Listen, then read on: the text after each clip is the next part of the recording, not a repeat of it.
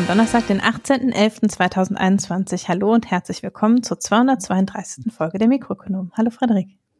Guten Abend, Hanna. Ja, wir treffen uns hier heute in äh, müder und gelangweilter Runde, um über verschiedene Dinge zu sprechen. Aber vorher. Marco hat, äh, lese ich gerade, eine Phone Times Folge produziert zu Grenzkonflikt Polen-Belarus, die wir noch verlinken werden und euch natürlich ans Herz legen, ebenso wie den Newsletter, der ungefähr alle vier Wochen im Moment erscheint, demnächst vielleicht wieder öfter, weil wir alle zu Hause sitzen. Den Link zum Newsletter findet ihr auf unserer Website und da findet ihr auch den Link zum Spenden oder um ein Premium-Abo abzuschließen. Wir bedanken uns ganz herzlich bei allen, äh, die uns mit Spenden unterstützen und uns helfen, wenigstens einen Teil unserer Kosten zu decken oder die ein Premium-Abo abgeschlossen haben. Das hilft uns und da freuen wir uns sehr drüber. Wir freuen uns außerdem auch darüber, dass wir regelmäßig Kritik, Lob und Hinweise erhalten. Das könnt ihr sehr gern tun und wir bemühen uns auch, das zeitnah zu beantworten oder in der Folge zu besprechen. Entweder per Mail an mh.mikroökonomen mit oe.de oder über Twitter oder Reddit, beides als @mikroökonom oder unter unserem jeweiligen Handle, das wir selbstverständlich auch verlinkt haben. Ihr findet außerdem auch Möglichkeiten, uns Pakete oder Geschenke zukommen zu lassen. Kurz vor der Weihnachtszeit sehr Haben wir ganz wichtig. lange nicht mehr erwähnt, dass wir uns natürlich auch über Glühweinzusendungen freuen und solche Sachen. Wir sprechen heute nicht über den CDU-Vorstandswahl Kasper Theater, das sich jetzt wieder als ein reines Männertriell herausstellt, weil die einzige Frau, die kandidieren wollte, von ihrem Kreisverband nicht durf aus nicht durfte und auch nicht über die heute vom Bundestag beschlossenen und offensichtlich von der CDU noch boykottierten Änderungen im Infektionsschutzgesetz, weil wir nämlich uns vorgenommen haben, heute Corona höchstens am Rande zu streifen.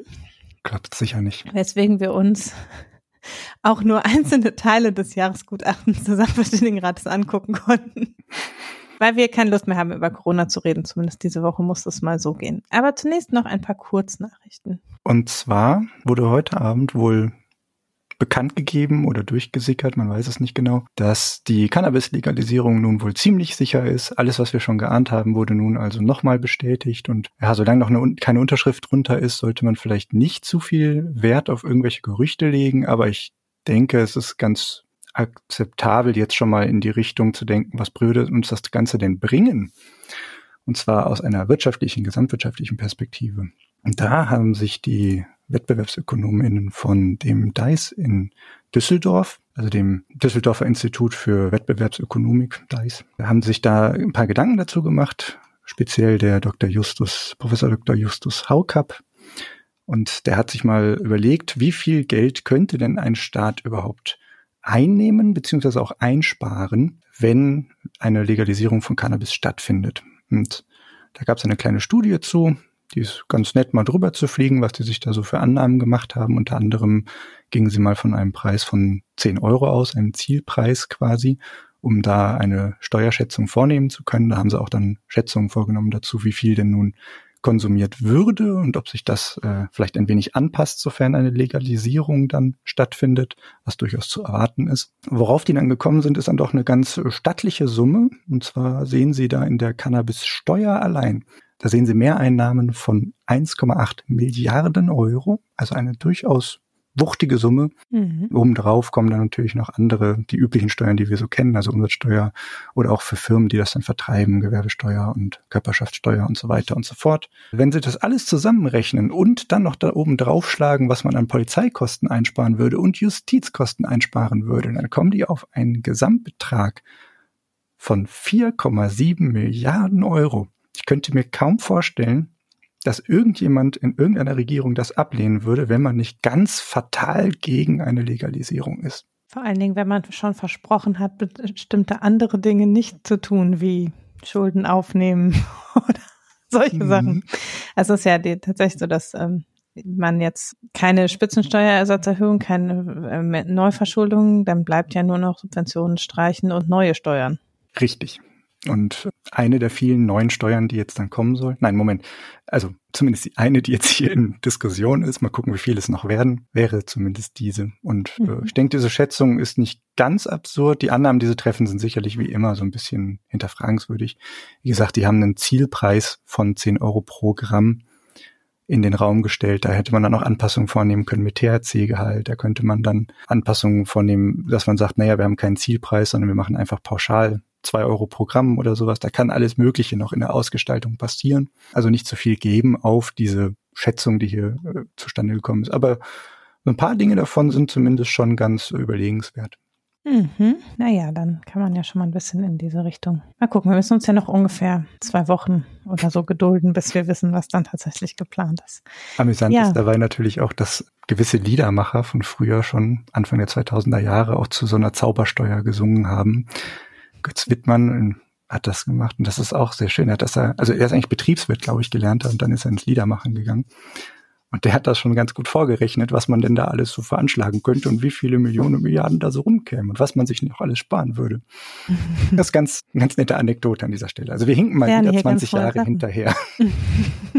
Weniger für den Staat als vielmehr für die eigene Tasche haben die beiden CSU-Abgeordneten Nüsslein und Sauter sich Anfang 2020, wir erinnern uns, an dem Vermitteln von Maskeneinkaufsdeals bereichert. Und zwar in nicht unerheblichem Umfang. Ähm, Nüsslein hat 1,4 Millionen Euro damit eingenommen und Sauter in der ähnlichen Größenordnung auch über eine Million. Und zwar, indem sie über ihre eigenen Beraterfirmen Kontakte vermittelt haben, wo dann Masken zu stark überhöhten Preisen eingekauft wurden vom Bund und die Beraterfirma hat dann dafür ein sattes Honorar eingestrichen.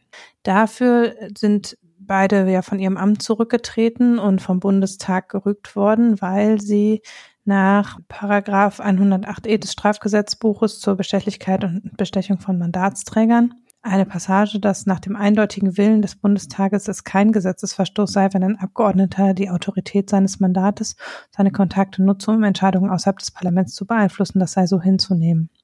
Und das steht wohl im Widerspruch zu der Regelung, die der Bundestag anwendet, nämlich eines, den Schmiergeldparagraphen, der 2014 verabschiedet wurde und auf Basis dessen die beiden auch zurückgetreten sind. Die haben also die Masken und das Geld ist sichergestellt worden. Der eine von beiden Sauter, glaube ich, war sogar in Untersuchungshaft. Die haben Beschwerde eingelegt gegen das Vorgehen der Generalstaatsanwaltschaft München vor dem Oberlandesgericht und haben in fast allen Punkten Recht bekommen. Das heißt, es wird eben jetzt davon ausgegangen, dass tatsächlich der Gewinn, den die gezogen haben aus diesen, dieser Vermittlung ihnen zusteht und dass sie auf dieses Honorar jetzt zugreifen dürfen und dass es auch vermutlich nicht zu einer Anklage kommen wird, weil eben das Oberlandsgericht da relativ klar gesagt hat, der Schmiergeldparagraf ist hinfällig. Das hat natürlich Auswirkungen auf auch weitere ähnlich gelagerte Affären, weil es insgesamt eben dieses Vorgehen nach dem Schmiergeldparagraphen gerügt wird und nicht nur dieser spezielle Fall. Und andererseits ist es natürlich, ähm, ja, für die CSU auch schwierig, weil die CSU ja ähm, sich relativ eindeutig positioniert hat und sich abgegrenzt hat von beiden und das als kriminell im Prinzip schon eingestuft hatte. Das heißt, politisch steht die CSU da jetzt auch etwas im Abseits. Moralisch natürlich kann man immer sagen, haben sie ja recht, aber rechtlich und politisch ist es halt schwierig. Nüssland ist schon ausgetreten, gehört auch nicht mehr dem Bundestag an, aber Sauter äh, hat nicht vor, aus der CSU auszutreten und sie haben jetzt auch wenig Grund, ihn rauszuschmeißen der scheint sich da jetzt auch so ein bisschen auf einen Spitzenkampf im Prinzip einzustellen. Die Honorare, daran dürfen sie sich jetzt erfreuen. Also merken wir uns Selbstbeweihräucherung, äh, sorry, Selbstbereicherung. Ja, wenn man dabei was vermittelt, dann darf man das. Es ist mir schleierhaft, inwiefern das mhm. irgendwie mit demokratischen Grundprinzipien vereinbar ist. Ja, äh, kann ja der neue Bundestag mal überlegen, wie sie das besser regeln können, damit das nicht mehr möglich ist. Es war ja zumindest bei den Grünen im Wahlkampf auch explizit gefordert, in Bezug auf die Nebeneinkünfte da eine niedrigere Grenze einzuziehen und so weiter. Das fällt ja da auch ein bisschen rein. Muss man auch hier wieder lobend erwähnen, es sind die Grünen, die quasi keine Nebeneinkünfte haben. Mhm. Das stimmt. Und wenn, dann aus parteilichem Engagement oder ähnlichen Sachen. Richtig, genau. Ja. Und nicht weit abseits dessen, was sie eigentlich tätigen sollen. Jetzt ist ja auch sehr eindeutig gelagert, also auch bei den anderen Parteien ist halt, also der, die weit größte Anzahl der Meldungen fällt auf CDU, CSU und FDP. Ja. Wie auch immer, jedenfalls, da trägt sich jetzt das Corona-Thema doch nochmal durch die Hintertür ein bisschen rein.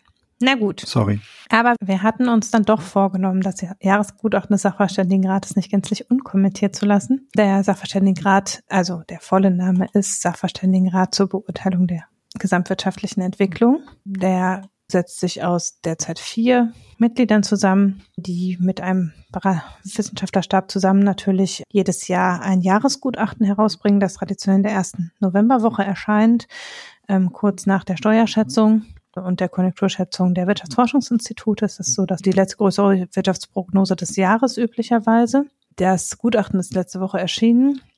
Wir verlinken mal die Kurzversion, die sich ganz gut lesen lässt und auch die Gesamtausgabe, auf die wir uns hier mehrheitlich beziehen werden. Das Gutachten hat einige Teile, die immer vorkommen, nämlich die Beurteilung der Konjunktur und des Arbeitsmarktes und der nationalen und internationalen Wirtschaft und dann normalerweise mal ein Schwerpunktthema. Das Schwerpunktthema in diesem Jahr ist Transformation gestalten. Da gibt es einerseits eben äh, Teilkapitel zu Digitalisierung, Transformation nach Corona und Strukturwandel und Teilkapitel zu Bewältigung der Klimakrise. Ich finde es insofern immer schon ein bisschen witzig, weil ich immer den Eindruck habe, dass ähm, Jahresgutachten des Sachverständigenrates hinkt ungefähr anderthalb Jahre hinter der eigentlichen, dem eigentlichen Analysebedarf hinterher. Also es ist ganz oft so, dass dann, dass da ein Thema gewählt wird als Schwerpunktthema, wo ich denke, ja, haben wir darüber nicht letztes Jahr schon gesprochen? Mm, man muss das eben nicht als jetzt einen äh, Vorpreschen oder als äh, Vorschläge ja. machen verstehen, sondern es ist eigentlich eher wirklich eine Zusammenfassung, so eine Executive Summary in sehr lang. genau. Eine sehr lange Zusammenstellung dessen, was wir eh schon wussten, sozusagen. Ja, es ist aber auch, also, also teilweise ist es wirklich so, dass zum Beispiel als, als die ähm, Diskussion um Ordnungspolitik so aufploppte, 2000 2007, 2008, da war dann irgendwie die Diskussion darüber, war dann auch ein Jahr später sozusagen, hm. fand sie sich im Gutachten. Also es ist wirklich oft so, dass es so ein, ja so richtig so ein Resümee dessen, was im vergangenen Jahr oder in den vergangenen anderthalb Jahren passiert ist, mhm. auch ist. Ich empfinde es nicht so, dass sie eine Themensetzung machen, auch in dem, was jetzt besprochen wird da spiegelt sich viel schon wieder, was schon eingeflossen ist in die Koalitionsverhandlungen, was schon vorher diskutiert worden ist, auch in Studien im, quasi in Vorbereitung der Wahl was auch die Wirtschaftsforschungsinstitute teilweise schon vor einem halben Jahr so in diesen ganzen rund um die Wahl publizierten ähm, Gutachten drin hatten, das spiegelt sich da halt jetzt nochmal wieder. Mhm. Wir sind ja hier im Podcast traditionell auch eher progressiver eingestellt als der Sachverständigenrat. Darin hat sich auch mit egal welchen Änderungen der Zusammensetzung nicht so viel geändert die letzten Jahre. Trotzdem ist natürlich, also das, das Jahresgutachten ist halt von der Bundesregierung offiziell beauftragt und gibt deshalb auch so ein bisschen natürlich einen Eindruck dessen, was die Informationsgrundlage ist, die offiziell von der Bundesregierung herangezogen wird am Ende. Und äh, ja, da ist es halt wirklich auch so ein, es basiert halt auch sehr auf Konsens. Es ist halt sehr viel Beschreibung eines Status quo, eine Beschreibung ja. eines politischen Konsens, wie du schon gesagt hast. Also eine, das, was dort oft als richtungsweisend beschrieben wird, ist eigentlich das, was dann schon seit langem in Verhandlungen ausdiskutiert wird. Und mhm. das ist. Es untermauert mehr so, genau, das, was eigentlich das, schon diskutiert wird. Das trifft es wirklich ganz gut. Mhm.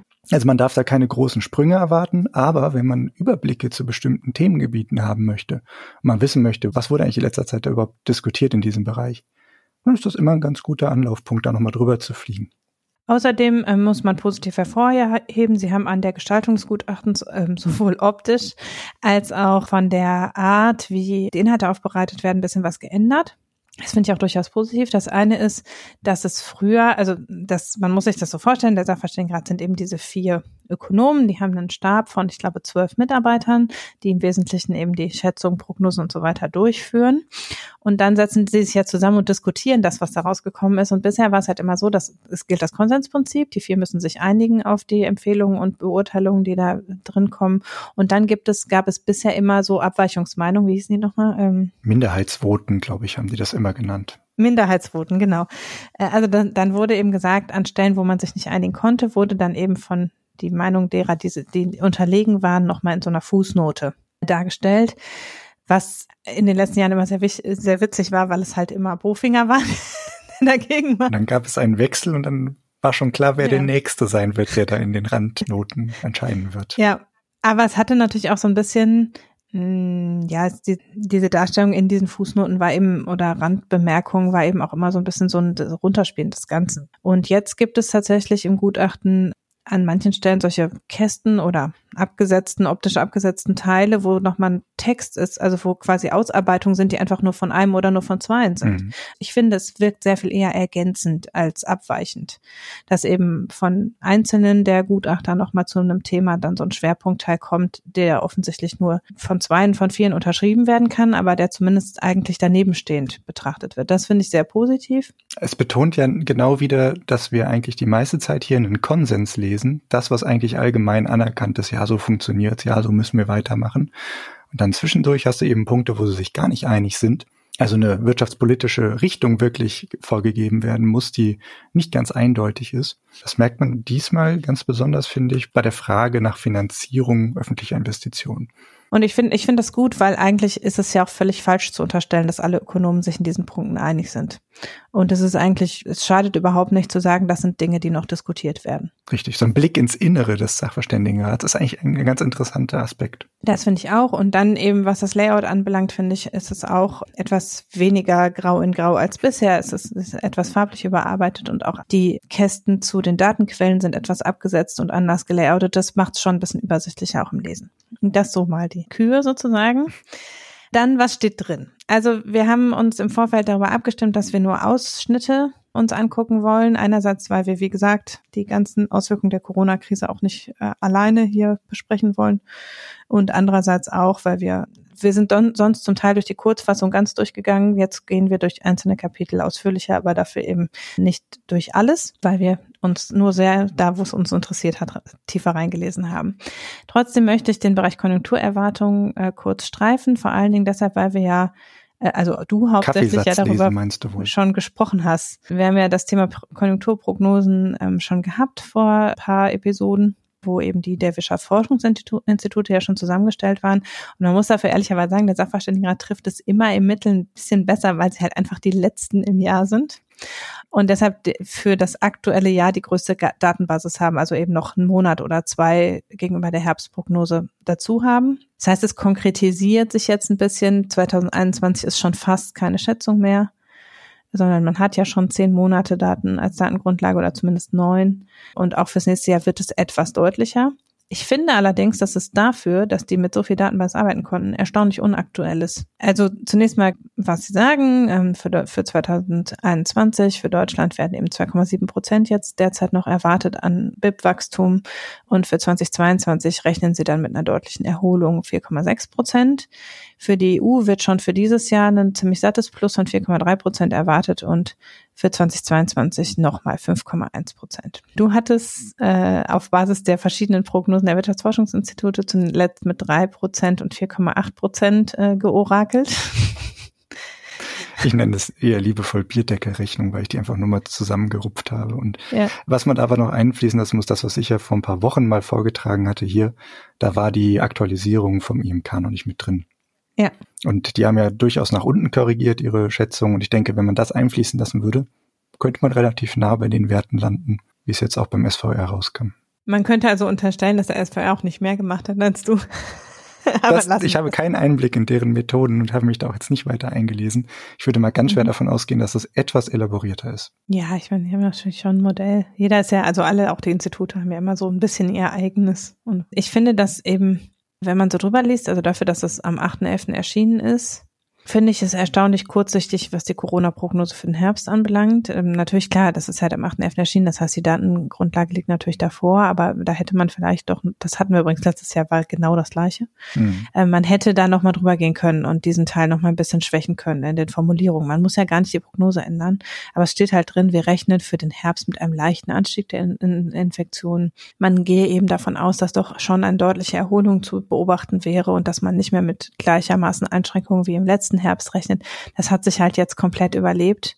Und damit ist auch klar, also sie thematisieren, die Prognose sei unsicher und stark abhängig von der Entwicklung der Infektionszahlen. Aber im Grunde kann man dann jetzt schon sagen, ja, das letzte Quartal wird schlechter, als sie geschätzt haben und es wird nochmal ein bisschen runtergehen. Vielleicht sollte man an dieser Stelle nochmal für die Nachwelt festhalten. Wir haben am gestrigen Tag 65.000 neue Infektionen gehabt. Ja, also wir liegen jetzt schon bei Das ist nicht ein leichter Anstieg der Infektion. Ja, deutlich oberhalb dessen aus dem letzten Herbst. Und das letzte Quartal 2020 war eben sehr enttäuschend. Und wir werden jetzt im letzten Quartal 2021 da auch eine Eintrübung sehen, bin ich relativ sicher. Also das finde ich so ein bisschen klar. Jetzt vor zehn Tagen zeichnete sich das für alle, die ein bisschen die Zahlen anguckt haben, schon ab. Vor 20 Tagen, als das geschrieben worden ist, vielleicht nicht. Aber natürlich hätte man nochmal Seiten rausnehmen oder Formulierungen ein bisschen glätten können oder was vorschalten, dass wie der Datenstand genau ist, zu welchem Zeitpunkt der Text geschrieben worden ist, um diese so offensichtliche Abweichung irgendwie ein bisschen zu entkräften. Ein Schelm, wer Böses dabei denkt, aber ich vermute, dass das Modell, was Sie da verwenden, möglicherweise gar nicht die Möglichkeit hat, wieder so einen starken Schock abzubilden. Ja, das ist durchaus möglich. Ansonsten nennen sie neben der Pandemie, die natürlich klar gerade in diesem Jahr auch nochmal eine Eintrübung im ersten Halbjahr hatte und dann aber auch eine, einen Aufholeffekt über den Sommer, sagen sie die wesentlichen Einflussfaktoren, über die haben wir hier alle auch schon gesprochen, die Lieferengpässe, die Transportkapazitätsbeschränkungen und zusätzlich das eben wir Basiseffekt. Man muss dazu sagen. In unseren Shownotes steht Basisinfekt und daran sieht man schon, mit welchen Gedanken und Lektüre meines Twitter-Threads ich heute unsere äh, Shownotes geschrieben habe. Also, äh, Sie erwähnen die bekannten Risiken und dämpfenden Faktoren, eben auch die Inflation und auch das, was wir ja auch schon hinlänglich besprochen haben, dass alle diese Faktoren, Pandemie, Lieferengpässe, Kapazitätsbeschränkung, Inflation, alle noch in das Jahr 2022 hinein wirksam sein werden und auch zum Teil, das steht auch relativ deutlich drin, noch sehr viel länger. Also Sie sagen, mhm. man kann durchaus damit rechnen, dass die Kapazitätsbeschränkungen sich noch längerfristig auswirken und auch, dass ähm, die, der starke Anstieg bei den Rohstoffpreisen auch noch weiter inflationstreibend wirken, wirken wird. Was Sie da aber interessanterweise auch erwähnen, und das weicht so ein bisschen von dem ab, was generell so kommuniziert wurde, ist, dass die stark gestiegenen Erzeugerpreise sich wohl auch etwas längerfristig dann auf steigende Verbraucherpreise auswirken werden. Ja. Das ist ein etwas anderer Blick so. Und das, ich will jetzt nicht sagen, dass das in Richtung Panikmache geht, also jetzt nicht irgendwie so ein Chapitz-Blick oder sowas. Also das ist schon noch ein bisschen verhalten und sanft. Die sagen aber halt, ja, es wird schon noch auf jeden Fall ein bisschen weiter getrieben werden, was, die Pre was das Preisniveau betrifft. Ja, also sie rechnen ja für dieses Jahr irgendwie mit 3,6 Prozent Inflation für Deutschland und glauben, dass auch nächstes Jahr Deutschland noch über drei Prozent bleibt. Richtig. Also im Durchschnitt des ganzen nächsten Jahres. Das ist schon für deutsche Verhältnisse eine ziemlich hohe Inflation, oh ja. auch wenn, wie hinlänglich besprochen, äh, wir damit noch nicht eine Geldentwertung äh, befürchten müssen. Aber ja, sie sagen halt, wir haben zwar vorübergehende Effekte, die eben auf Basis der Lieferengpässe dieses Nachholbooms nach dem ersten Quartal. Da gab es ja eine, eine ganz stark gestiegene Nachfrage nach Transportkapazitäten und nach vielen Rohstoffen. Aber sie sagen halt, das ist nicht alles. Es gab eben auch Ernteausfälle, bestimmte Wetterphänomene, die ja immer, also ne, bei allem, was im landwirtschaftlichen Bereich ist, wirkt es ja zumindest ein ganzes Jahr. Das, was diesen Sommer nicht geerntet werden konnte, kann frühestens nächsten Sommer wieder in höherem Angebot verfügbar sein. Und auch bei den sonstigen Rohstoffengpässen ist halt klar, dass das nicht nur auf Basis der Verfügbarkeit der Rohstoffe ist, sondern auch auf Basis der gestiegenen Produktion in bestimmten Bereichen und dass eben da die Rohstoffverfügbarkeit jetzt auch nicht nennenswert nochmal ausgeweitet werden kann, sondern solange die Produktion eben so hoch ist, steigen da auch entsprechend die Preise. Und dann haben wir natürlich, was auch reingehauen hat, ist ja, wir haben ja eine Knappheit an Gas, die noch auf den starken Winter Einbruch Anfang diesen Jahres zurückgeht, weil die Gaslager dadurch nicht so voll sind, wie man das sonst um diese Jahreszeit hätte. Der nächste Winter sieht auch eher wieder kalt aus, habe ich heute gelesen. Das heißt, kann durchaus sein, dass sich auch gerade auf dem Gasmarkt da nochmal eine Verknappung einstellt. Man muss aber auch immer noch dazu sagen, die Jahre, also die letzten Jahre haben keine kalten Winter hervorgebracht. Klar gab es da mal kalte Wochen, aber allgemein ist es doch schon so, dass wir sehr warme Winter haben. Also diese ganze Panikmache in der Richtung muss man immer mit so ein bisschen Grain of Salt dazu nehmen. Ja, und man sieht natürlich beim Gas sind es ja zwei Effekte. Einerseits war eben, gab es eine längere Kälteperiode im Januar und Februar in Europa als üblich und andererseits steigt natürlich die Nachfrage nach Gas für Heizen mit jeder ne-, abgeschalteten Ölheizung. Und wenn wir ja da Gas bisher sehr stark auch als eine Alternativtechnologie verkauft wurde, ist natürlich klar, dass die Gasnachfrage auch kontinuierlich steigt. Nein, nein, nein, nein, falsches Wort. Nicht Alternativtechnologie, sondern Brückentechnologie. Es geht nicht ja. darum, es langfristig zu behalten. Das haben Sie doch immer ja. betont. es geht nur darum, dass wir die Transformation schaffen. Ja, weil man ja auch so eine Gasheizung nur für fünf Jahre einbaut. Ne? Richtig. Seien es zehn, aber trotzdem, dann sind sie weg. Ja, warten wir das ab. Wir werden es hoffentlich erleben. Ja, ich werde gleich noch ein bisschen mehr zu Arbeitsmarkt und Einkommen und also Arbeitseinkommen und Vermögen sagen. Aber schon in dem Kapitel wird auch relativ deutlich, dass sie sagen, dass die Ausschläge der Konjunktur waren in Deutschland sehr viel moderater als zum Beispiel in den USA und auch als in dem UK und Teilen von Südamerika. Und das wird explizit auf die Zahlung von Kurzarbeitergeld zurückgeführt. Viele andere europäische Länder haben ja was Ähnliches gemacht, haben eben auch versucht, Brückenzahlungen in irgendeiner Form zu machen, die das Ziel haben, die Leute in Arbeit zu halten. Und das wird als sehr erfolgreich jetzt auch bewertet im Gutachten. Also die Ausschläge am Arbeitsmarkt und auch die Ausschläge in der Konjunktur waren weit weniger ausgeprägt als in den USA und im UK. Mhm. Da ist also durchaus der Weg über Kurzarbeitergeld und nicht über erhöhte Arbeits, also es gab ja auch eine längere Zahlung der Arbeitslosenversicherung, aber letztlich der Versuch, viele Leute in Arbeit zu halten, hat schon über weite Teile auch funktioniert und äh, kann als erfolgreich bewertet werden. Wir haben allerdings jetzt im Moment natürlich schon ähm, eine gestiegene Arbeitslosenquote bei gleichzeitig einer gestiegenen Anzahl von offenen Stellen. Da sage ich gleich nochmal ein bisschen mehr dazu, wie das so branchenmäßig sich verteilt.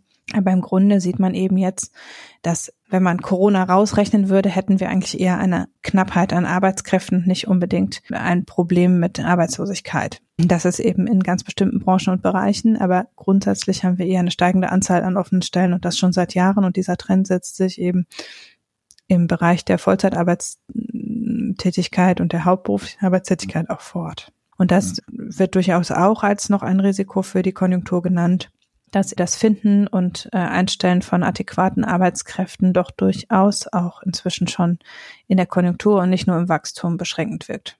Und der Rest des Gutachtens, ich habe geschrieben, ist verhaltener Versuch von Build Back Better. Ich finde wirklich, dass es sich ganz stark, so liest es mit Transformation, Transformation, mhm. das ist halt wirklich so wie so ein Abklatsch von Build Back Better ist. Es ist schon ein bisschen, man muss sich ein bisschen quälen, finde ich. Marco und ich haben uns, als das rauskam, einen kleinen Scherz draus gemacht, um mal Kurzsteuerung F-Transformation eingegeben. Das war über 100 Mal in diesen 500 Seiten vorhanden. ist natürlich nichts. Du hast aber gestern noch gesagt, wie viel Corona genau. vorkam. Ne? Es ist nichts im Vergleich zu dem Wort Corona, welches 689 Mal auf 505 Seiten steht. Es ist uns also wirklich nicht leicht gefallen, es komplett zu vermeiden in unserem Text. Mhm. Ein bisschen was werde ich auch dazu sagen müssen, aber also das muss man ehrlicherweise sagen, Sie haben immer das ist auch ganz gut. Es, das, es zieht sich sehr durch, dass es eine Bewertung gibt dessen, was eher als Krisenauswirkung zu sehen ist und dessen, was so die Trends sind, die man davor schon beobachten konnte und die sich auch fortsetzen.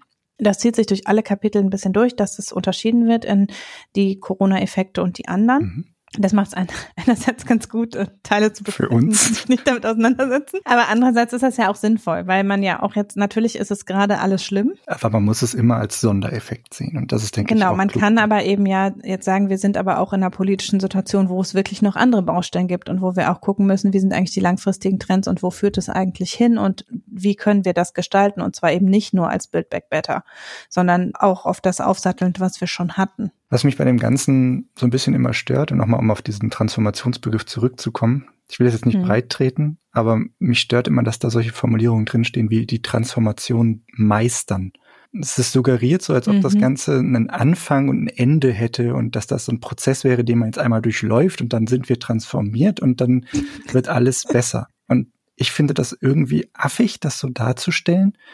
Weil de facto, und jetzt halten wir uns nochmal vor Augen, was das hier eigentlich gerade ist, nämlich eine Zusammenfassung des Wissensstandes quasi. Mhm. De facto ist es ja doch so, dass Transformation dauerhaft stattfindet, nur dass die Akteure, die jetzt hier adressiert werden, diejenigen sind, die es seit Jahrzehnten verschlafen haben, irgendetwas voranzutreiben. Ich denke, das macht ganz gut klar, warum hier so ein Prozess formuliert wird, der so einmal durchlaufen werden muss und dann stehen wir wirklich besser da. Denn es klingt zwar doof, aber es ist wirklich so, dass wir einige Dinge aufzuholen haben. Ich meine, das ist eine Binsenweisheit eigentlich, dass wir in Deutschland an vielen Stellen ein bisschen lahm sind. Dass man jetzt denjenigen sagt, die gerade noch an der Macht sind oder auch die, die dann kommen im politischen Bereich, Leute, wir müssen jetzt mal aufholen, müssen jetzt mal richtig ranklotzen. transformiert ihr euch doch bitte mal, transformiert mal das Wirtschaftssystem, das politische System und alles drum und dran und überhaupt die Gesellschaft. Einfach mal um so ein paar große Begriffe runterzuklopfen. Denn ganz so falsch ist das nicht, weil das die Adressaten trifft. Aber wenn man es hinterfragt, fühlt es sich affig an. Wobei, was mir jetzt sehr stark aufgefallen ist, das muss ja alle vier Jahre im Herbst so sein, aber es ist mir dieses Jahr sehr stark aufgefallen, dass ja auch nicht klar ist, wer sind die Adressaten. Also die Erstellung des Gutachtens fällt ja in die Zeit rein, als erst noch keine Wahl war und dann kurz nach der Wahl. Und das Gutachten wurde ja jetzt logischerweise Angela Merkel überreicht in der Bundespressekonferenz vorgestellt, wie immer. Die das jetzt netterweise in Empfang nehmen kann, sagen kann, ja, ist mir egal, werf ich ein Papier kommt. Nein, nein, ja, nein, so. die liegt in die Schublade für den, den oder die Nachfolger. Ja, ja, klar. Ich meine, jetzt ist Scholz natürlich auch äh, eine gewisse Kontinuität, wie auch immer man das findet, ist ja gewahrt. Aber Der weiß auf jeden Fall schon, wo die Schublade ist, in die er gucken muss. ja.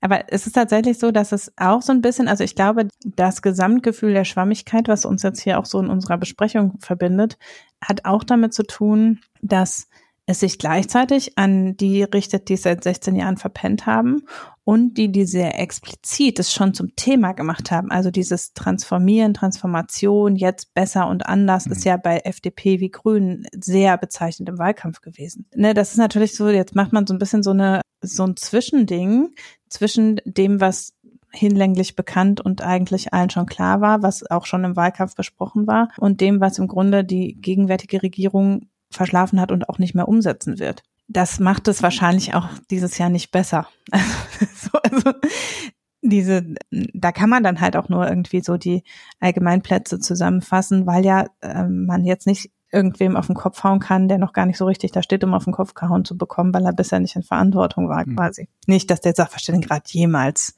einer Regierung wirklich fundamental äh, widersprochen hätte. Ich finde, das ist eine sehr nette Beobachtung, die du gerade gemacht hast, dass quasi der Adressat oder die Adressaten derzeit noch ein bisschen unklar sind. Aber das spiegelt sich wirklich sehr gut in den, in der Zielsetzung quasi oder in dem, in dem Duktus, der hier so an den Tag gelegt wird, wieder. Zum einen hat man so diese Bob der Baumeister-Mentalität der SPD, jo, wir schaffen das, wir packen das an. Und zum anderen hast du diesen, diesen Aufbruchgedanken, der halt bei den etwas progressiveren Parteien, würde ich es jetzt mal zusammenfassen, also Grün und Gelb, Mhm.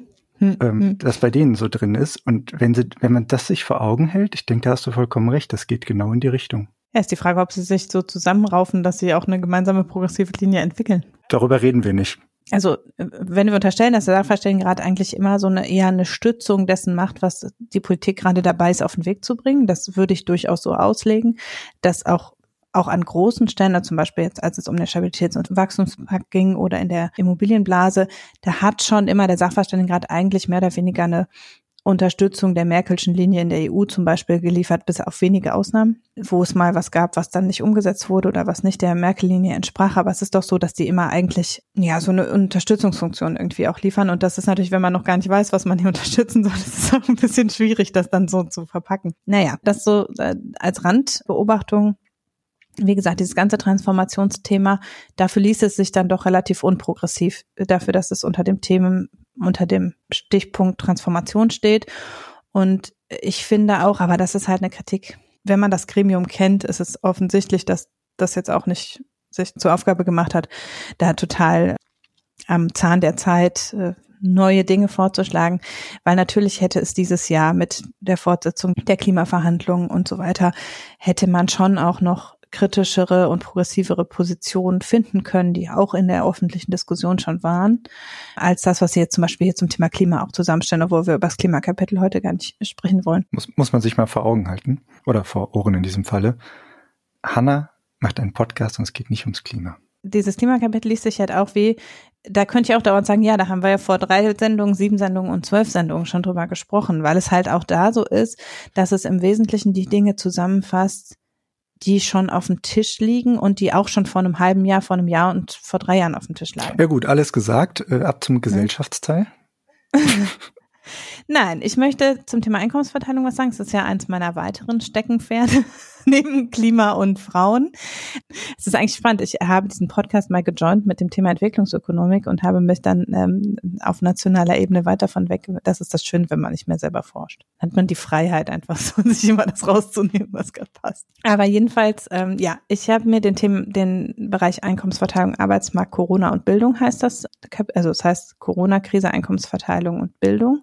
Das ist eine interessante Zusammenstellung. Also zum erst habe ich so ein bisschen gestutzt und habe gedacht, hä, ist das immer zusammen? Nein.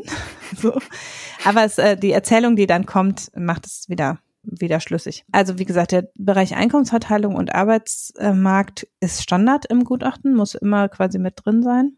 Dann wird daraus werden Empfehlungen abgeleitet und diese Empfehlungen gehen eben in den Bildungsbereich und deshalb ist es jetzt so geframed dieses Jahr. Wenn man das Kapitel liest, kann man eine durchaus positive Erzählung raus, rauslesen. Die Erzählung ist etwa die, Deutschland hat eine robust, ungefähr mittelungleiche Einkommensverteilung. Also wir liegen in der Einkommensverteilung ganz leicht ungleicher als der europäische Durchschnittswert in der, ähm, also in der Markteinkommensverteilung, in der Haushaltseinkommensverteilung, also inklusive Sozialleistungen, sind wir genau im europäischen Mittel. In der Vermögensverteilung sind wir auch irgendwo so im Mittel, wobei man die Vermögensverteilung ja schlecht beurteilen kann. Ähm, also so, das ist das, was Sie sagen. Wir liegen da so im Mittel. Und die Ungleichheit hat auch insgesamt, wenn man Haushaltseinkommen zugrunde legt, über die Corona-Krise nicht wesentlich zugenommen. Und wir müssen uns jetzt auch da nicht allzu große Sorgen machen.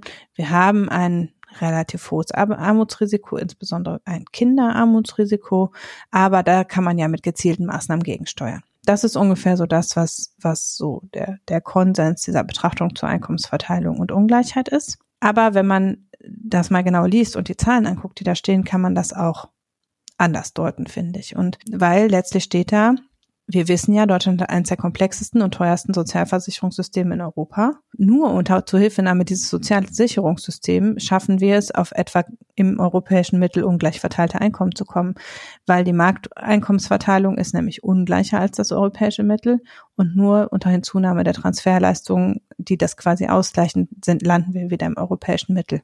Dann hat auch die Markteinkommensverteilung unter der Krise erheblich gelitten und da ist es durchaus so, dass die Ungleichheit zugenommen hat. Und wir haben das halt gut gepuffert, weil wir viel Geld da reingesteckt haben über Kurzarbeitergeld und über bestimmte Zuschüsse und über die Möglichkeit der Verlängerung des Krankengeldes und so weiter, haben wir an vielen Stellen eben dagegen geschossen, aber rein wenn wir Markteinkommen sehen, wenn wir gucken, wie gesichert waren die Arbeitsverhältnisse und wie gut konnten Leute von ihrer Arbeit leben, dann ist es deutlich ungleicher geworden. Und insbesondere betroffen sind diejenigen, die ohnehin ein hohes Armutsrisiko haben, nämlich Geringverdiener, geringqualifizierte, Teilzeitkräfte, zum Teil auch Frauen, wobei in Deutschland Frauen sehr viel weniger stark betroffen waren als in anderen Ländern. Aber eben durch diese besondere Betroffenheit von nebenberuflich tätigen Geringverdienern, außerplanmäßig Beschäftigten und Teilzeitkräften hat eben auch das Armutsrisiko insgesamt in Deutschland schon deutlich zugenommen. Und ich finde, in einem so reichen Land wie Deutschland, das über ein so ausgeklügeltes Sozialsicherungssystem verfügt, sollte eigentlich das Armutsrisiko nicht erheblich zunehmen. Also wir haben das System ja dafür. Außerdem gibt es auch eine Erzählung zwischen den Generationen, die man so ein bisschen rauslesen kann. Es gibt einen großen Teil in dem Kapitel zum Ausbildungsmarkt und dass eben wir einen deutlichen Rückgang der offenen Stellen hatten in der Corona-Krise. Das ist aber eigentlich ein gegenläufiger Trend, denn in den Jahren davor war die Anzahl der offenen Stellen immer relativ hoch und gleichzeitig gab es aber auch einen hohen Anteil an nicht zu vermittelnden jugendlichen Arbeitssuchenden. Also die Schere ist sozusagen aufgegangen zwischen den Arbeitgebern, die eher mehr Ausbildung, also eine konstante Anzahl an Ausbildungsstellen etwa bereitgestellt haben und aber einem steigenden Anteil an nicht vermittelbaren Jugendlichen, die keinen Ausbildungsplatz gefunden haben, sodass der an, die Anzahl der offenen Stellen über die letzten Jahre im langfristigen Trend gestiegen ist im Ausbildungsmarkt. In der Corona-Krise tatsächlich gab es weniger Angebote an Ausbildungsplätzen. Da gab es auch eine konkrete Maßnahme dafür, die eben eine Ausbildungsplatzprämie gezahlt hat, wenn äh, Unternehmen trotz Krise ausgebildet haben. Und da kann man auch relativ sicher sein, dass dieser Effekt sich mit dem nächsten oder übernächsten Ausbildungsjahr wieder ähm, wieder aufheben wird, wobei natürlich ein Verlust von ein oder zwei Jahren letztlich bedeuten kann, dass die Leute nicht mehr in den Arbeitsmarkt finden. Also geringqualifizierte Jugendliche, die eh Schwierigkeiten hätten, einen Ausbildungsplatz zu finden, die dann zwei Jahre arbeitslos sind, haben sehr geringe Vermittlungschancen im Anschluss. Also selbst mit diesen Maßnahmen birgt das ein Risiko für zukünftige Generationen und vor allen Dingen birgt eben dieses Auseinanderfallen dass es immer mehr nicht vermittelbare Jugendliche gibt bei einer konstanten Anzahl an Ausbildungsplätzen, birgt eben ein deutliches Armutsrisiko für zukünftige Generationen, wenn da nicht gegengesteuert wird. Das wird auch danach mit angesprochen, also der Rest des Kapitels beschäftigt sich mit der Notwendigkeit, den Ausbildungsmarkt und den Weiterbildungsmarkt zu transformieren, um dem Fachkräftemangel entgegenzusteuern. Aber ich finde zunächst mal, dass eben diese Interaktion zwischen äh, Ausbildung, Vermittelbarkeit und Armutsrisiko, also es wird dann eben sehr vom Sachverständigenrat auch so von der Fachkräftemangel und was birgt das für ein wirtschaftliches Risiko und für ein konjunkturelles Risiko, da wird viel zugetan. Aber dieser Chancengerechtigkeitsaspekt geht aus meiner Sicht etwas unter. Auch insofern, dass sprachlich von Chancengleichheit und nicht von Chancengerechtigkeit die Rede ist, was man, wo man jetzt sagen kann, das ist sozusagen Korinthenkackerei, wenn ich da äh, drauf bestehe, dass ich finde, man sollte von Chancengerechtigkeit sprechen. Erklär uns doch bitte mal kurz den Unterschied. Also es ist so, wenn man sich, äh, kennst du das Bild von den unterschiedlich großen Kindern, die am Zaun stehen und ein Fußballspiel gucken wollen? Also es ist eines der bekanntesten Bilder dafür. Also es ist halt, das steht an einem Zaun, der nicht durchsichtig ist, sondern so einem Lattenzaun, stehen äh, zwei Kinder, ein großes und ein kleines, und die wollen eben das Fußballspiel hinterm Zaun gucken und das große kann drüber gucken, das kleine nicht. Und dann ist es eben so, jetzt kann man sagen, alle sollen die gleichen Chancen haben, das Fußballspiel zu gucken, also stellt man beide auf eine Kiste, dann kann der eine ganz gut drüber gucken und der andere so gerade, dann hat man Chancengleichheit. Wenn man aber will, dass beide gleich gut also dass es tatsächlich Gerechtigkeit gibt, dann muss man den Kleinen auf eine höhere Kiste stellen und den Großen auf eine niedrige oder kein, keine Kiste.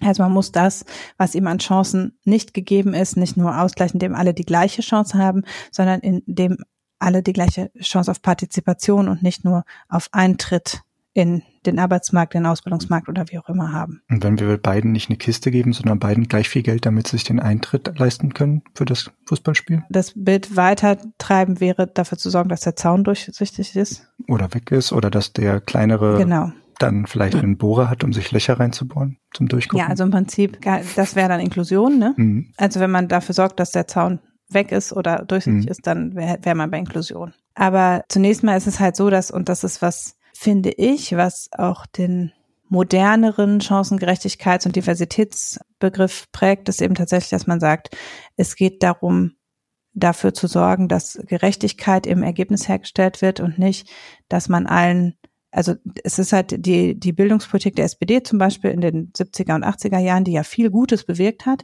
war aber halt darauf ausgerichtet, zunächst mal die Ungerechtigkeit im Zugang zu reduzieren. Also dass quasi erstmal man, wenn man nicht aus einer bildungsbürgerlichen Familie kam, aufs Gymnasium konnte. Das heißt, man hat gesagt, wir statten alle erstmal mit dem gleichen Zugang aus.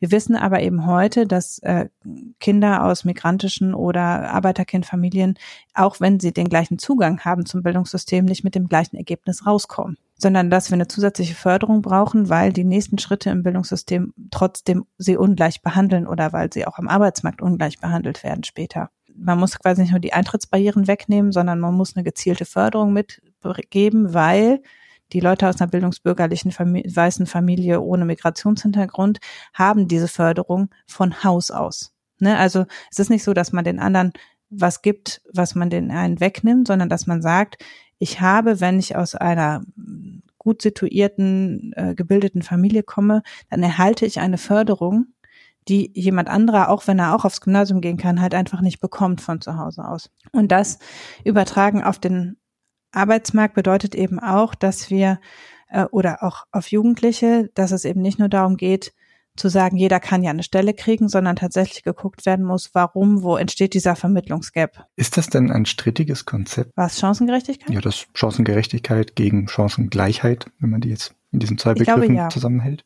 Also in meiner Wahrnehmung ist es so, dass das, was die SPD und zum Teil auch gewerkschaftlich vertreten wird, eher in Richtung Chancengleichheit geht und dass die Notion von Gerechtigkeit was ist, was eher aus dem noch linkeren Spektrum oder auch bei den Grünen zum Teil verortet ist, weil es letztlich darum geht, Diversität also nicht unsichtbar zu machen, sondern zu wertschätzen und zu integrieren. Ich würde es für eine Weiterentwicklung halten. Ich glaube aber tatsächlich, dass es, also Chancengleichheit ist die konservativere, der konservativere Blick mhm. auf die gleiche Problematik. Das wäre genau jetzt auch meine Frage gewesen, ob du Chancengerechtigkeit quasi als einen Schritt nach der Chancengleichheit empfinden ja. würdest. Also dass das eine vor dem anderen kommen muss. Nee, ich glaube nicht, dass das eine vor dem anderen kommen muss. Ich glaube, dass wir uns in der Diversitätspolitik oder was eben früher Gleichstellungs- und so Politik hieß, ähm, weiterentwickelt haben. Und dass einfach klar geworden ist, dass, dass Chancengleichheit am Ende nicht ausreichend, also dass viele, viele Politikmaßnahmen, die darauf abzielten, nicht reichten.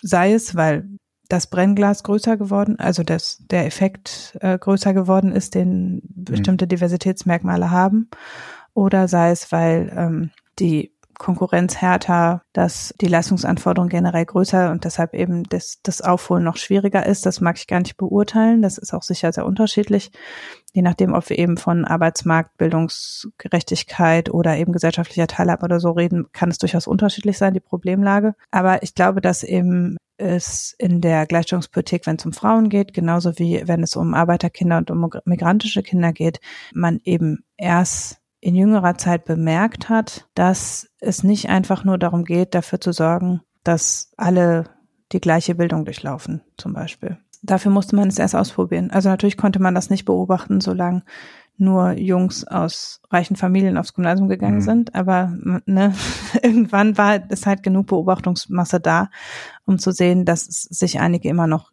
dass sich immer noch trennt schwerer tun. Ja. Ja, in Deutschland, das muss man ja auch sagen, Bildungsungerechtigkeit in Deutschland ist, und das kommt hier in dem Kapitel, klingt das so an, aber wird nicht in der Deutlichkeit gesagt, die Bildungsungerechtigkeit in Deutschland ist ganz massiv höher als im EU-Schnitt und als im OECD-Schnitt und wird sehr regelmäßig auf internationaler Ebene deutlich kritisiert. Also da eben im Gegensatz zu Zugang zum Arbeitsmarkt oder zu Einkommensmöglichkeiten haben wir im Bereich Bildung wirklich massiv was aufzuholen. Ich meine, das greift ja ganz generell auf das Problem soziale Mobilität zurück, die wir mhm. einfach immer wieder vor die Füße geklatscht bekommen und immer wieder gesagt, dass wir da einfach zu schlecht sind. In gewisser Weise wird es jetzt drängender und das ist eben auch so ein bisschen das, was in dem Gutachten ähm, anklingt, weil wir halt jetzt in Fachkräftemangel reinlaufen, weil es jetzt nicht mehr darum geht, Leute irgendwie unterzubringen, sondern Jobs irgendwie zu füllen. Ja, es dreht sich halt so ein bisschen. Es geht nicht mehr darum, unter einem Überangebot von Arbeitnehmern den Schwächeren auch noch eine Chance zu geben, sondern eigentlich geht es darum, dass man Leute braucht und die, unser Bildungssystem die aber nicht generiert. Zum Teil natürlich deshalb, weil wir extrem schlecht sind in Anerkennung. Also alle Menschen mit Migrationshintergrund durchlaufen völlig überflüssigerweise Teile des Bildungssystems nochmal, weil wir extrem restriktiv sind mit der Anerkennung von vorherigen Bildungsleistungen, auch mit der Anerkennung von informeller Bildung. Das kennt man in Deutschland ganz generell. Wir brauchen für alles ein Zertifikat. Ja, das ist halt einfach natürlich dadurch, dass wir ein sehr ausgereiftes Ausbildungssystem haben, fällt es eben extrem schwer, anders erworbene Qualifikationen irgendwie darin einzuordnen. Mhm. Da haben natürlich die angloamerikanischen Länder in gewisser Weise ähm, Vorteile, weil einerseits fällt es denen sehr viel schwerer, überhaupt Fachkräfte zu generieren. Andererseits kann man aber auf sehr viel verschiedeneren Wegen auf die gleiche Qualifikationsebene kommen. Und das ist natürlich was, was je ausgereifter wir sind im Bildungssystem, desto schwieriger wird es, da eben so Äquivalenzen herzustellen. Das ist das, der eine Punkt, dass wir halt es Leuten verbauen, die eigentlich was können. Und andererseits aber auch, dass wir es nicht schaffen, Leuten in der grundständigen Bildung alles beizubringen, was sie brauchen, um dann auch als Fachkräfte arbeiten zu können. Und das hat jetzt nicht unbedingt damit zu tun, dass äh, die deutschen Schüler alle unterdurchschnittlich intelligent sind, sondern schon auch damit, dass das Bildungssystem nicht darauf ausgerichtet ist, dass es nicht schafft, ausbildungsfähige Jugendliche zu generieren, also dass offensichtlich da äh, Fundamentalkenntnisse nicht mehr da sind, die vielleicht früher, wo man sich früher verlassen konnte, dass jeder Schulabgänger die hatte. Mhm. Ganz obendrauf zu dem, was du jetzt erläutert hast, muss man wahrscheinlich auch noch immer sich vor Augen halten, dass wir eben, Entschuldigung, den demografischen Wandel einfach in Deutschland sehr stark haben. Also mhm. der gesamte Nachwuchs, den wir haben, ist ja schon eine, eine, kleine Grundgesamtheit. Und von denen dann nicht das maximale Potenzial rauszuholen, ist volkswirtschaftlich einfach dumm. Ja, das stimmt. Und der demografische Wandel ist am Ende das, was jetzt dazu führt, dass dieser Bedarf, der immer schon da war, ne? also wir hatten einen Reformbedarf im Bildungssystem schon vorher, aber jetzt wird's halt drängend. Richtig. Weil jetzt sind einfach nicht mehr genug andere da. Und damit beschäftigt sich dieses Kapitel in dem, im Gutachten relativ ausführlich. Also wie schaffen wir das, ähm, die Leute für den ersten Arbeitsmarkt sozusagen zu gewinnen. Ähm, die Vorschläge sind, ganz grob zusammengefasst, Erhöhung der Frauenerwerbstätigkeit. Da wird auch darauf eingegangen, dass man da zum Beispiel über steuerpolitische Instrumente was machen könnte, was Ehegattensplitting anbelangt, um eben die Frauenerwerbstätigkeit zu erhöhen. Äh, das ist halt eine dankbare Maßnahme, weil natürlich die meisten Frauen in Deutschland gut ausgebildet sind und aber nicht entsprechend ihres Qualifikationsniveaus arbeiten oder nicht in ausreichend großem Umfang arbeiten. Das heißt, wenn man die geleistete Stundenzahl oder den Zugang zum Arbeitsmarkt für Frauen erhöht, dann greift man eine Bildungsrendite ab, die eh schon da ist in den meisten Teilen, weil im Durchschnitt werden Frauen nicht schlechter ausgebildet als Männer oder sogar besser in vielen Punkten. Dann sagen sie aber auch eben, der insbesondere ungelernte oder niedrig qualifizierte Arbeitskräfte sind halt auch sehr anfällig in Krisensituationen für Arbeitslosigkeit und deshalb äh, müsste man eben insgesamt den Bildungserwerb verbessern und gering qualifizierte weiterbilden. Und zu, mit dem Thema Weiterbildung setzt sich das Kapitel sehr ausführlich auseinander. Mhm. Also, dass sie letztlich lebenslanges Lernen, die Möglichkeit, Weiterbildung zu machen und in Kurzarbeit zum Beispiel, das wird sehr betont, dass das eine gute Maßnahme war. Und dann eben die ganze Frage, wie ist der Weiterbildungsmarkt in Deutschland gestaltet, weil das kommt halt auch am Ende mit dem dualen Ausbildungssystem, dass wir dafür wenig Weiterbildungsmöglichkeiten haben, weil ja traditionell jeder in Deutschland eine sehr gute Ausbildung erworben hat. Ähm, ich finde dieses Weiterbildungskapitel, das ist was, was mich ganz oft nervt an so Bildungsdiskussionen, ist zu stark auf den Hochschulbereich zugeschnitten. Es wird relativ stark argumentiert mit Zertifikatsstudium, also so Ministudium an Hochschulen und dass die Hochschulen den Weiterbildungsauftrag vernachlässigen und wir einen besser geregelten Zertifikatemarkt an Hochschulen brauchen. Allerdings ist das, was an Fachkräften gesucht wird, sind nicht alles Leute, die ein Hochschulzertifikatsstudium oder so ein Ministudium absolviert haben. Mhm. Weil wenn gleichzeitig Leute sagen, sie können ihre Ausbildungsplätze nicht mal besetzen, dann ist schon im sehr viel geringer qualifizierten Bereich ein Weiterbildungsbedarf. Und den leisten eben die Arbeitsagenturen und die Volkshochschulen nicht vernünftig, sondern die Weiterbildungsprogramme, die eben in Arbeitslosigkeit und so gemacht werden, sind halt einfach auch nicht gut. Und da wird halt wenig zugesagt. Ich finde, das erinnert mich ein wenig an die ewige Diskussion der Kulturförderung, wo ja auch ganz viel Geld immer für Hochkultur ausgegeben wird, also für Theater, Museen und sonstiges, aber dann eben andere Kleinkunst oder sonstige Engagements einfach quasi vernachlässigt werden. Und so ein bisschen, so ähnlich ist das da auch. Bei der Hochschulbildung, die wird dann sehr nach vorne gekehrt und quasi die Basis, wo sich sowas auch mal irgendwann rausentwickeln könnte und was einfach auch wichtig ist, wird dann ein bisschen ignoriert. Ja, also der Nacherwerb von Schulabschlüssen wäre natürlich das Erste, dass man eben da auch mehr investiert, dass eben bei Arbeitslosigkeit und so weiter erstmal Schulabschlüsse aufgeholt werden. Das wird ja schon gemacht, aber offensichtlich nicht in ausreichend großem Umfang oder die erworbenen Schulabschlüsse sind dann nicht qualifizieren trotzdem nicht für den gewünschten Beruf. Ja, ich habe auch den Eindruck, dass das ist halt, das haben wir beim Thema qualifizierte Migration haben wir da auch drüber gesprochen, also als wir über die Wahlprogramme gesprochen haben oder das Sondierungspapier. Mhm. Da ist ja qualifizierte Migration eins der Themen gewesen und auch da ist es so, es ist halt illusorisch, dass man nur lauter studierte Leute hat in der Zuwanderung, aber wir brauchen auch nicht nur studierte Leute. Aber es liest sich immer so, als ging es nur darum, Ärzte und Ingenieure zu rekrutieren und aus äh, Leuten, die nicht mal einen Ausbildungsplatz gefunden zu haben, mittels Weiterbildung Ingenieure und Ärzte zu machen. Das geht vorbei an den tatsächlichen Bedarfen. Weil zunächst mal ginge es ja darum, die Leute in der grundständigen Bildung so zu qualifizieren, dass sie für einen Ausbildungsplatz qualifiziert sind, und zwar in der Schule und nicht durch Weiterbildung. Und dann eben auch diejenigen, die niedrig qualifiziert sind, im Beruf weiter in den Meisterstatus zu bekommen oder aus einer ungelernten Tätigkeit in eine angelernte Tätigkeit zu, zu bekommen und solche Sachen. Mhm. Und das ist eine verakademisierte Diskussion, die ich ein bisschen fragwürdig finde, weil ob wir jetzt wirklich eine Regulierung von Zertifikatsstudium und also weil die argumentieren auch ja, es ist der Weiterbildungsmarkt ist so intransparent und das macht es so schwer, da eine gut eine hochqualifizierte Weiterbildung zu finden, wo ich denke, also ich bin nicht ganz sicher, ob das in der Breite das Problem ist, dass nicht, dass man an Privathochschulen ein Weiterbildungsprogramm machen möchte und aber nicht beurteilen kann, welches gut oder welches schlecht ist. Das ist ein Riesenproblem, wenn man sich ein bisschen auskennt im Weiterbildungsmarkt. Da gibt es ganz viel Sachen, die wirklich von fragwürdiger Qualität sind und auch am Ende am Arbeitsmarkt wenig bringen. Aber ich glaube, dass eben wir auch nicht über Weiterbildung und ein Zertifikatsstudium die Probleme in unserer grundständigen Ausbildung ausmerzen können. Und das ist auch klar, vor dem Hintergrund des demografischen Wandels müssen wir auch die schon älteren Arbeitnehmer irgendwie damit einbinden, weil wir nur über Jugendliche und Zuwanderung es halt nicht schaffen werden. Aber trotzdem ähm, finde ich im Sinne der Chancengerechtigkeit wiederum müsste man halt ab Frühforderung quasi ansetzen, auch wenn das ein langfristigeres Ding ist. Man kann halt nicht nur darauf setzen, dass man jetzt die Leute, die schon 40 sind, so qualifiziert, dass sie noch 20 Jahre im höher qualifizierten Bereich arbeiten. Aber das sozusagen ist das, was Sie empfehlen, also der Weiterbildungs- und Bereich und der, die Frage des Zugangs zu dualer Ausbildung äh, nimmt sehr viel in dem Kapitel ein. Was aus meiner Sicht zu wenig einnimmt, ist der internationale Vergleich sowohl was Einkommens- und Verteilung anbelangt, als auch was diese ganze Frage der Ausbildung und der Ungerechtigkeit im Bildungssystem anbelangt.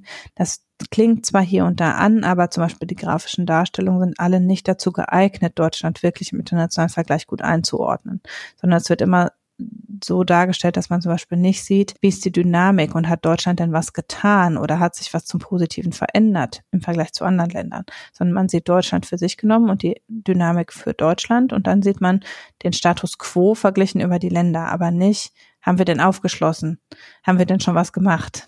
Nun, ähm, die Antwort ist, wir haben nicht aufgeschlossen und haben nichts gemacht. Aber das finde ich würde man es anders darstellen, wäre es auch offensichtlicher, dass auch in dem Bildungsbereich Deutschland halt die letzten Jahre einfach was verpennt hat. Und das, da wird nicht so der Finger drauf gelegt, finde ich. Das ist das, was ich zum Thema Einkommen, Bildung, Arbeitsmarkt und so weiter sagen wollte. Dann kann ich mich jetzt auch mal verausgaben hier. Genau, du wolltest dich Transformation, los. Mhm. Wie geht's? Äh, zack, zack, irgendwas digital machen, irgendeine Butze finanzieren und eine tolle App rausbringen. Das macht immer was.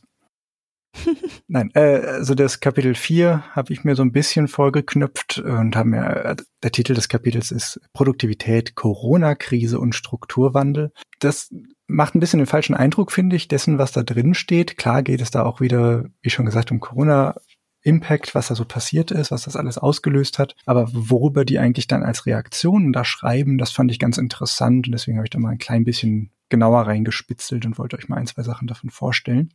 Fangen wir mit dem Strukturthemen vielleicht an. Strukturwandel ist natürlich das, was der Haupttitel des Gutachtens auch schon ahnen lässt.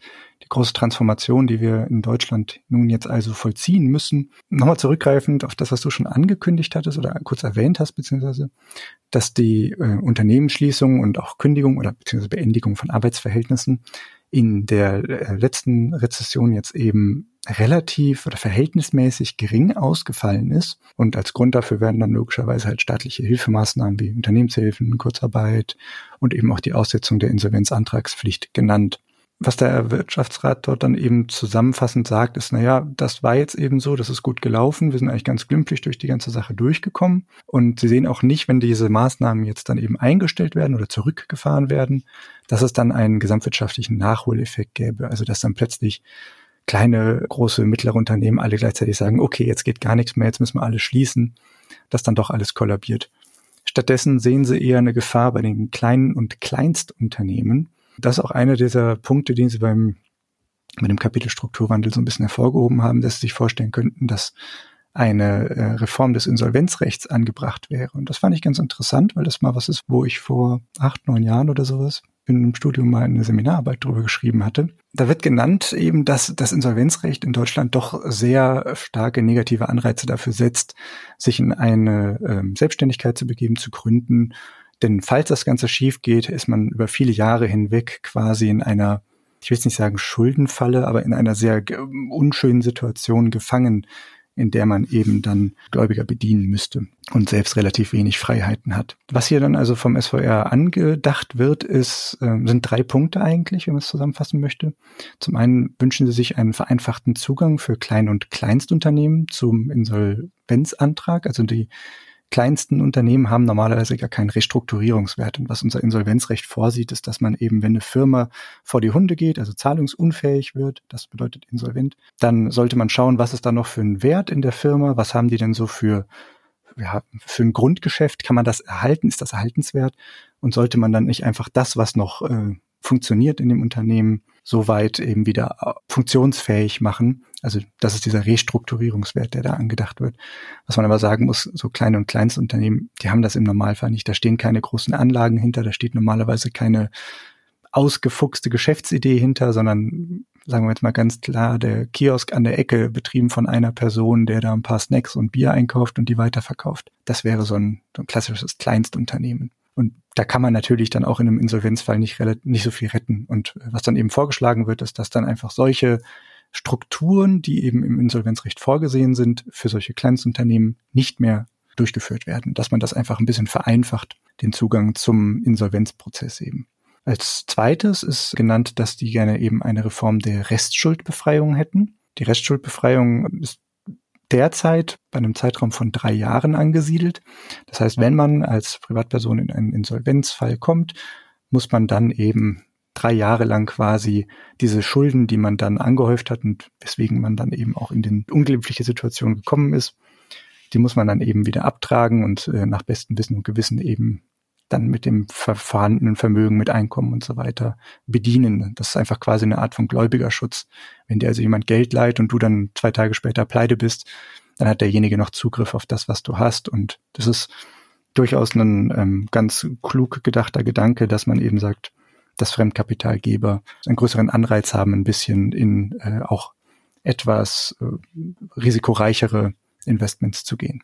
Also nicht ganz äh, nur Verhalten überall in die Dinge investieren, die auch äh, mit Sicherheit ihr Return of Investment geben. Gedanke, der, der Reformvorschlag ist relativ raviat, würde ich es nennen. Und zwar wird vorgeschlagen, dass man in dem Fall einer Insolvenz jegliches pfändbare Vermögen verwertet und dann sofortige Restschuldbefreiung anleitet. Das heißt, man muss gar nicht diese drei Jahre warten und Gläubiger bedienen und so weiter, sondern man sagt ganz klar, das, was du jetzt hast, das ziehen wir ein, was wir also dir quasi wegnehmen können, pfändbar nennt man das dann. Das wird dann verteilt, also liquidiert im besten Falle normalerweise und eben verteilt an die Gläubiger. Und danach bist du frei. Das heißt, du kannst dein, dein Unternehmen gründen, das voll vor die Wand fahren und das, was du gerade hast, wird dir weggenommen, danach bist du frei, wieder zu machen, was du willst, neu zu gründen, in Arbeitsverhältnisse zu gehen, die dir ganz viele tausend Euro pro Monat zahlen oder, oder, oder. Das ist relativ rabiat, finde ich, wenn man es vergleicht mit dem, was wir derzeit haben. Ja.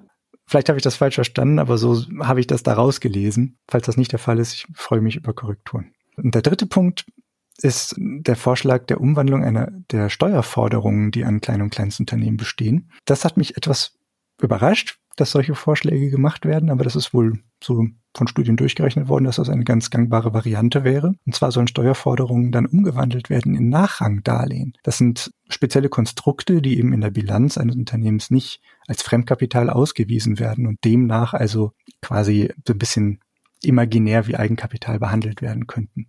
Die Idee ist bei einem Nachrangdarlehen, ich denke, die meisten von euch haben damit noch keinen Kontakt gehabt, dass man im Falle einer Insolvenz derjen als Geldgeber für ein Nachrangdarlehen nicht als erster bedient würde. Das heißt, wenn du einem Unternehmen 1000 Euro leist und das geht dann hart vor die Hunde, dieses Darlehen war aber ein Nachrangdarlehen, dann werden erst alle anderen Leute bedient, die irgendwelche Ansprüche dagegen hatten, gegen dieses Unternehmen.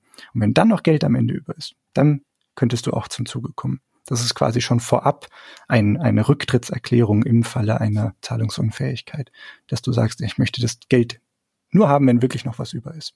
Und jetzt muss man sich vor Augen halten, der Vorschlag hier ist also, dass der Staat gegenüber all diesen kleinen und Kleinstunternehmen, die noch Steuerforderungen haben, im Rahmen von Stundungen ist das jetzt nicht ganz unüblich gewesen, dass man dann sagt, der Staat wandelt diese Steuerforderungen einfach um in Nachrangdarlehen. Das heißt, sie sollen dann einen standardisierten Zeitraum zum einen haben und zum anderen eben auch einen standardisierten Zinssatz, der darauf angelegt wird. Das ist etwas, was mir persönlich ein bisschen sauer aufstößt, weil ich es komisch finde zu sagen, man möchte die Zahlungsfähigkeit der kleinen und Kleinstunternehmen erhalten, dann aber eine Umwandlung vornehmen, diese wiederum verzinsen über lange Jahre. Das erzeugt ja eigentlich nur eine weitere Belastung. Zinsfrei würde mir da zum einen sinnvoller erscheinen, wenn man diesen Weg gehen möchte über ein, eine Umwandlung von Steuerforderungen. Zum anderen ähm, ist es aber auch eine quasi Beteiligung des Staats mhm. an den kleinen und Kleinstunternehmen, weil das ja sozusagen als Eigenkapital gehandelt wird, wenn man in eine Bilanz gucken würde. Es ist alles ein bisschen für mich nicht ganz durchsichtig, was damit bezweckt werden soll. Warum wird nicht einfach gesagt, die, die es derzeit nicht zahlen können, weil sie immer noch in einer schlechten Situation nach dieser Krise sind, die kriegen halt eine weitere Stundung. Oder die können das eben abstottern, Stück für Stück.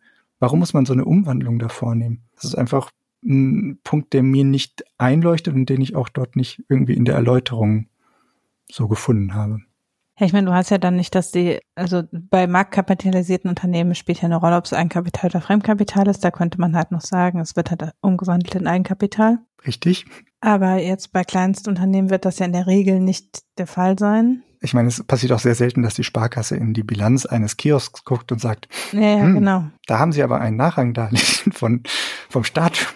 Was machen wir denn da jetzt? Und wie sollen wir das denn jetzt bewerten? Das ist schon eine komische Situation irgendwie. Ja, also na, ich meine, das wäre so das Einzige, das für die Aufnahme von weiteren Krediten. Ja, aber tatsächlich würde ich es auch als einen eher unwahrscheinlichen Fall einstufen, so. Also mir leuchtet es nicht ein, Obendrauf kommt noch, die EU-Kommission müsste Vielleicht das kann Ganze man damit genehmigen. Die, die Schuldenbremse über, überlisten. Lass uns da ja, mal von der Seite drauf Ja, ich habe auch ganz kurz wieder an die äh, Public-Private Partnerships denken müssen, dass quasi der Staat jetzt in Kiosks investiert und sich da ein bisschen Rendite holen möchte, damit er dann, ich weiß, also es ist ein bisschen absurd, der Gedanke, ich komme da nicht ganz mit. Was ich aber noch unbedingt erwähnen wollte, also diese, das ganze Konstrukt, diese Umwandlung von Steuerforderungen in Nachrangdarlehen, das müsste die EU-Kommission abnicken, weil das Ganze wiederum als staatliche Beihilfe gelten würde. Ja. Ich bin mir gerade nicht so sicher, ob die das machen würden, ob die da so dabei wären. Also es ist schon eine merkwürdige Art von nicht Industriepolitik, sondern es wird ja im Wesentlichen dann auch nur Dienstleistung, also ja, Handwerk und Dienstleistungsbetriebe, genau. ja. Einzelunternehmen eben, äh, die, ja, wie du sagtest, ein Handwerker. Die Friseurin mit ihrem Salon, solche Dinge würden da dann wahrscheinlich drunter fallen. Aber. Ja, es ist merkwürdig, ja. stand da so, fand ich interessant, aber die, ähm, da haben sie einige Seiten drauf aufgewandt, zu erklären, warum das Insolvenzrecht insbesondere für kleine und Kleinstunternehmen doch mal angepackt werden sollte. Ist jetzt nicht direkt das, was ich unter Strukturwandel verstanden hätte, aber gut. Wurde da so mit erwähnt. Das greift eben, glaube ich, so ein bisschen darauf zurück, dass sie sagen, na ja, dieser Nachholeffekt, der nicht zustande kommt durch den Wegfall der staatlichen Hilfemaßnahmen, der trifft ja dann eher, wenn dann nur kleine und kleines Unternehmen. Vielleicht wollten sie das mhm. damit so ein bisschen quasi antizipieren, was dann kommen könnte in den nächsten Jahren oder im nächsten Jahr, dass sie dann sagen, hm, wenn dann kleine und kleines Unternehmen zugrunde gehen und zahlungsunfähig werden, vielleicht sollten wir dann wenigstens gucken, dass die möglichst schnell aus der Misere wieder rauskommen. Mhm. Dahingestellt, ob das sinnvoll ist oder nicht. Auf jeden Fall bemerkenswert, dass das da so drin steht. Zum anderen reden sie halt ganz viel darüber, dass man das Produktivitätswachstum steigern muss. Das ist von Floskel A zu Floskel B gesprungen und ja, kein weiter Wurf dabei. Es ist klar, dass wir wachsen müssen und das ist immer das, was dann so als ja als als als als verstehende Weisheit quasi nochmal postuliert wird da. Was sie aber da dann eben als Maßnahmen wiederum vorschlagen, sind, wie du schon erwähntest, so Weiterbildung von Arbeitskräften. Da muss das System weiter gestärkt werden, insbesondere eben diese Kurzarbeitsweiterbildung und so weiter.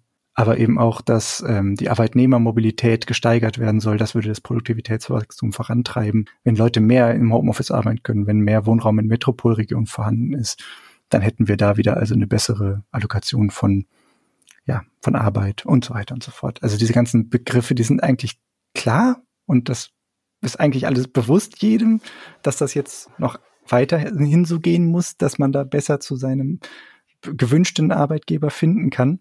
Was mich aber dann doch wieder da auch erstutzen lassen in diesem Bereich ist der, ist die Forderung nach einer Erhöhung der Verfügbarkeit von Wagniskapital. Sie stellen erstmal fest, der Staat Deutschland ist im letzten Jahr mehr als doppelt so stark beteiligt an Wagniskapitalfonds. Und zwar kommt das daher, dass wir staatliche Zuschüsse geben, bis zu 50 Prozent, wenn ein Wagniskapitalfonds irgendwo investieren möchte. In ein Startup, in, ein, ja, in eine Gründung oder ähnliches.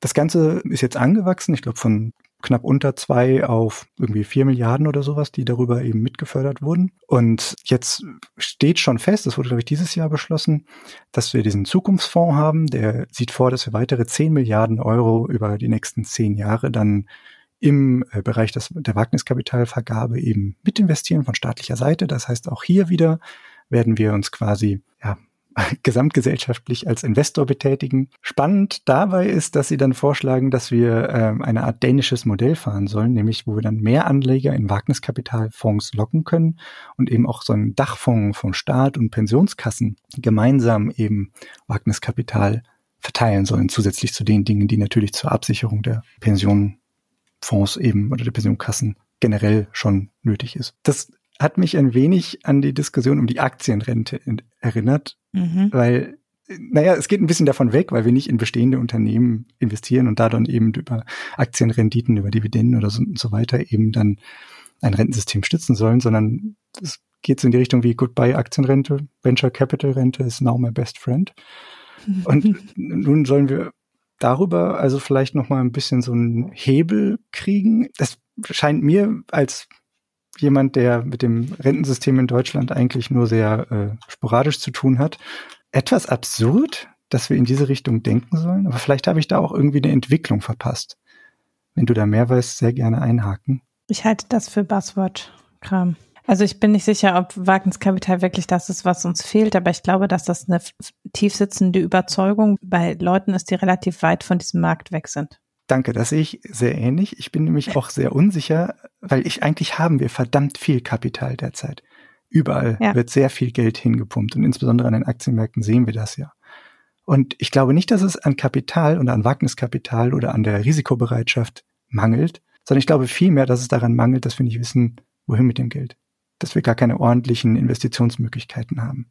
Ja, auch dieses ganze, also dieser Duktus, dieser Transformationsgedanke, dass wir jetzt sozusagen, das ist halt, ja, es ist halt wirklich auch so ein bisschen, wir brauchen einfach nur das nächste Google und dann ist schon alles gut, weißt Richtig. du so. Also es ist so, es greift nicht tiefgründige äh, strukturelle Veränderungen an, sondern glaubt halt über digitale, digital Buzzword Bingo und äh, bestimmte Branchen sowie auch bestimmte Ausbildungsgänge halt so einen Innovationssprung machen zu müssen und dann ist schon alles gut. Und das ist aber ja de facto nicht, nicht das ganze Problem. Damit lösen wir keine strukturellen, sondern eher konjunkturelle Probleme Richtig. vielleicht. Und ich wollte eben nochmal nachfragen, weil es ja auch so klingt. Also du hast eben gesagt, ja, es ist klar, dass wir wachsen müssen.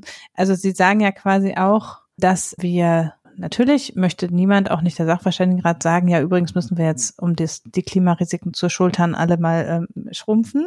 Also es gibt schon Menschen, die das sagen, aber das wird der Sachverständigenrat sicher nicht sagen. Mhm. Aber ich finde interessant, dass man würde ja erwarten, dass dann tatsächlich auch gesagt wird, okay, wir brauchen einen Strukturwandel, um uns abzukoppeln von Ressourcenverbrauch im Wachstum hin zu Innovationssprüngen und einem stärker innovations- und technologiegetriebenen Wachstum, was wirklich Ressourcen entkoppelt ist. Das ist ja das, was, wenn überhaupt, zusammen mit anderen Dingen der Weg wäre. Also wenn man überhaupt über den zumindest Nullwachstumspfad ohne Schrumpfung beschreiten will, dann ist ja klar, dass man über technologischen Fortschritt wird äh, sich Ressourcen entkoppeln müssen. Aber das, was da jetzt genannt wird an Strukturwandeldingen, habe ich jetzt bisher in dem, was du geschildert hast, noch nicht die Innovationsbereiche so rausgehört, in denen wir die auf den technologischen Fortschritt abzielen, den wir wirklich brauchen, um und das deckt sich in erstaunlicher Weise mit dem, was ich vor zwei Wochen über die Forderungen der Arbeitgeberverbände erzählt habe in Bezug auf äh, Zukunftsrisiken, dass die ja auch Digitalisierung vorgestellt haben vor Klimawandelabfederung. Das ist halt so ein bisschen so wie die Suche nach dem Heiligen Gral, der wir müssen nichts ändern, ja, finde ich. Nein, man muss fairerweise dazu sagen, ich denke, im Kapitel 5 wird das relativ viel erwähnt. Also in ja. dem klimapolitischen Bereich. Ja, klar, aber. Da haben sie auch dann davon eben genau sowas vorgetragen. Ich denke, das haben sie da eher ja, einfach entkoppelt in diesem Bereich. Ja, gut, klar. Ich finde es schon interessant und das ist, glaube ich, wirklich, also wenn man es ganz gemein sagen wollte, ist es halt dieses, dass alte, nicht sehr innovative Menschen sich überlegen, was wäre Innovation und deshalb kommen sie auf Wagniskapital und Digitalisierungsinnovation, weil es was ist, was klingt wie, oh, das neu. Aber das halt tatsächlich wir ja durchaus auch Grundlageninnovationen brauchen und nicht nur ein anderes Geschäftsmodell sozusagen. Äh, das geht so ein bisschen unter und das ist, also ne, es ist eine gemeine Unterstellung zu sagen, der Horizont reicht da nicht drüber hinaus und ich möchte das auch jetzt nicht den, den Menschen persönlich unterstellen, die daran beteiligt sind.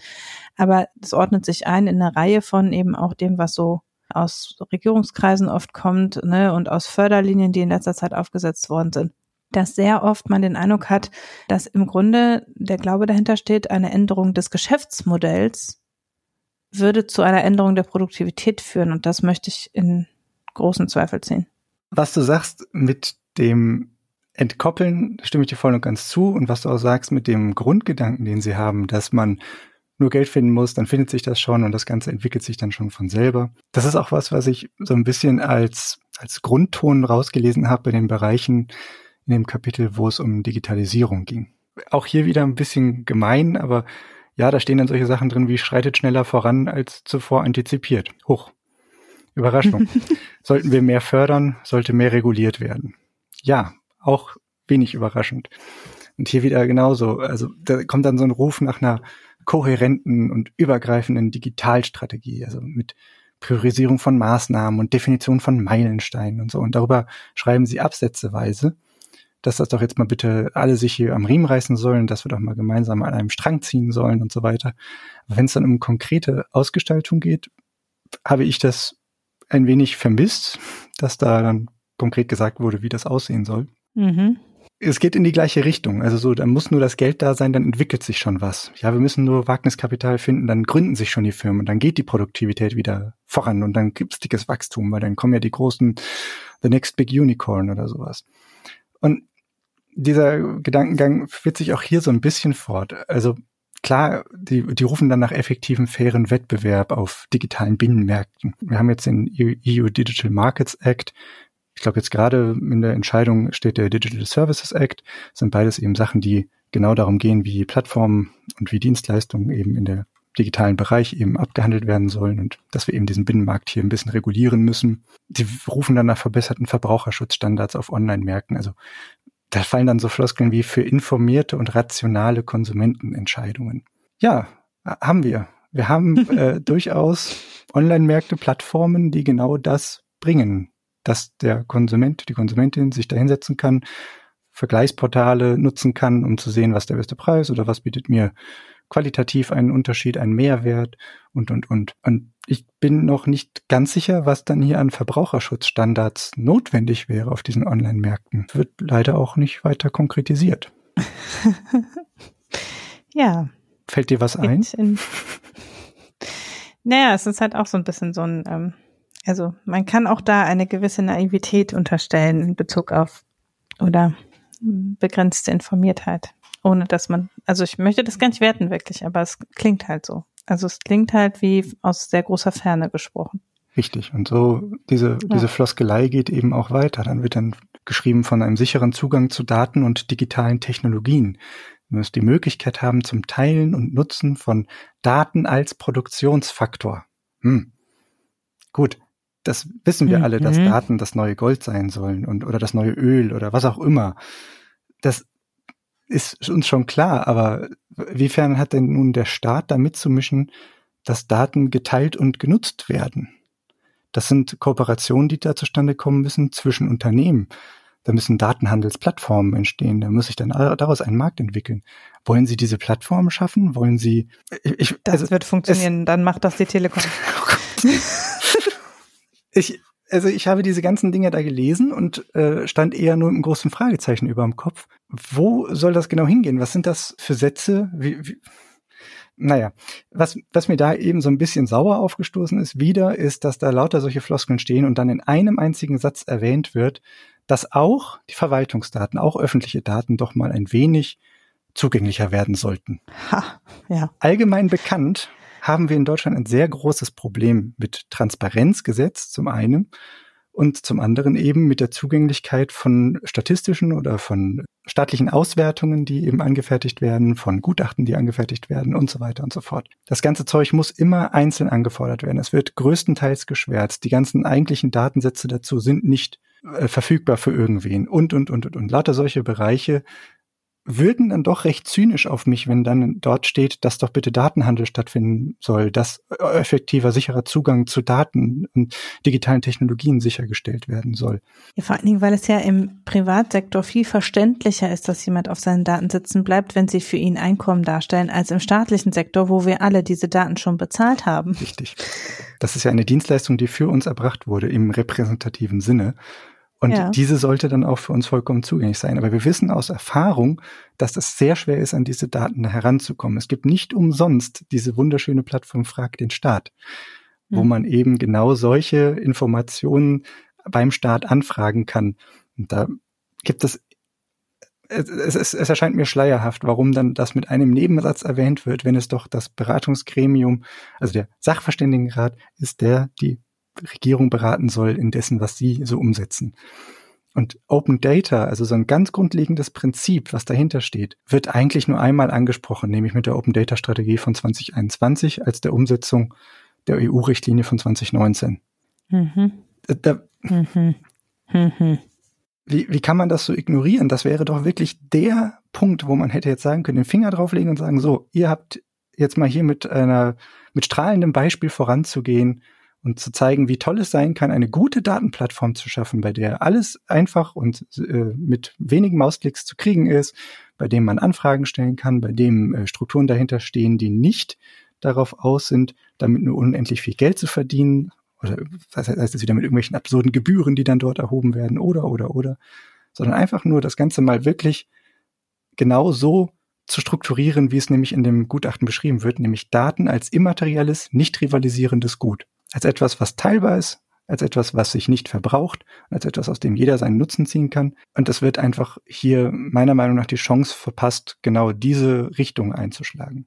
auch obendrauf noch, und das ärgert mich persönlich ein bisschen auch noch, ist eben, dass solche Randbereiche von Open Data wie Open Source, wie Open Access, wie Initiativen wie Public Money, Public Code und so weiter, lauter so, so Zeug null erwähnt wird. Diese ganzen Bereiche, die dort eben einen gemeinschaftlichen Fokus auf eine Arbeitsweisen, sei es eben bei staatlicher Arbeit oder sei es bei gemeinnütziger Arbeit oder oder oder, dass das komplett vernachlässigt wird und stattdessen eigentlich nur wieder der Nutzen für Unternehmen betont wird, wenn diese doch ihre Daten austauschen würden und wenn dann datengestützte Unternehmensmodelle weiter vorangetrieben werden könnten.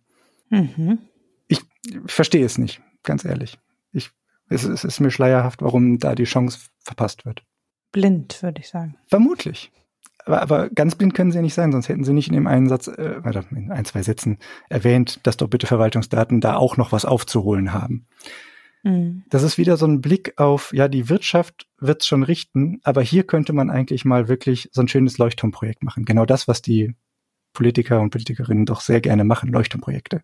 Nämlich ganz klar mal zu strukturieren, wie öffentliche Verwaltungsdaten verfügbar sind. Mhm. Anyways, ein Punkt noch, dann glaube ich, äh, bin ich hier auch durch.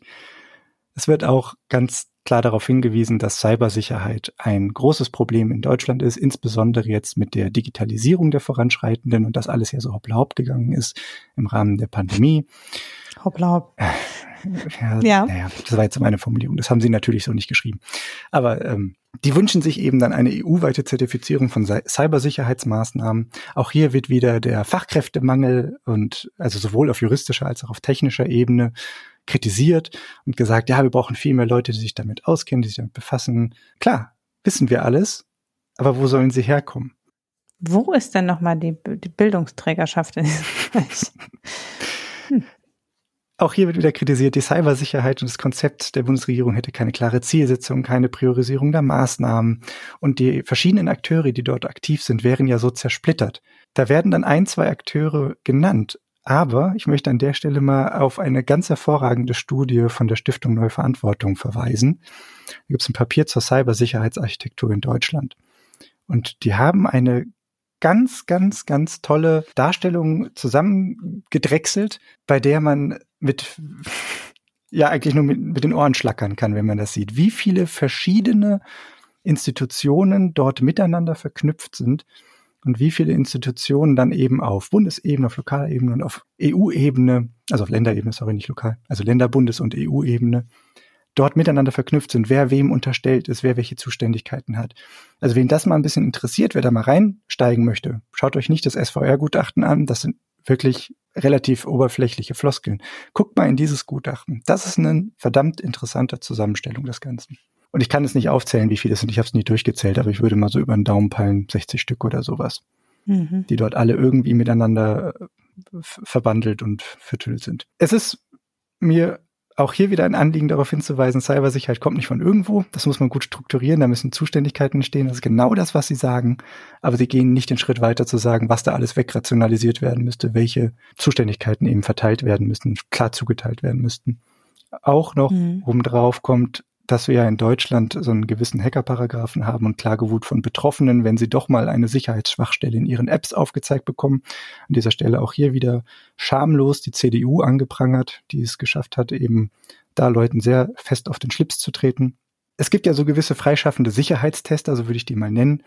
Und wenn man denen fortwährend eigentlich vor den Latz klatscht, dass ihre Arbeit nicht gewünscht ist, dann sollte man sich nicht wundern, wenn in Deutschland auch eben eine gewisse Struktur sich nicht entwickeln kann, dass Cybersicherheit von sich aus existiert, sondern dann kracht es immer. Dann wird das anonym ins Netz gestellt, wenn eine Schwachstelle gefunden wird und die ist dann free for all. Und das ist nicht das, was man haben möchte.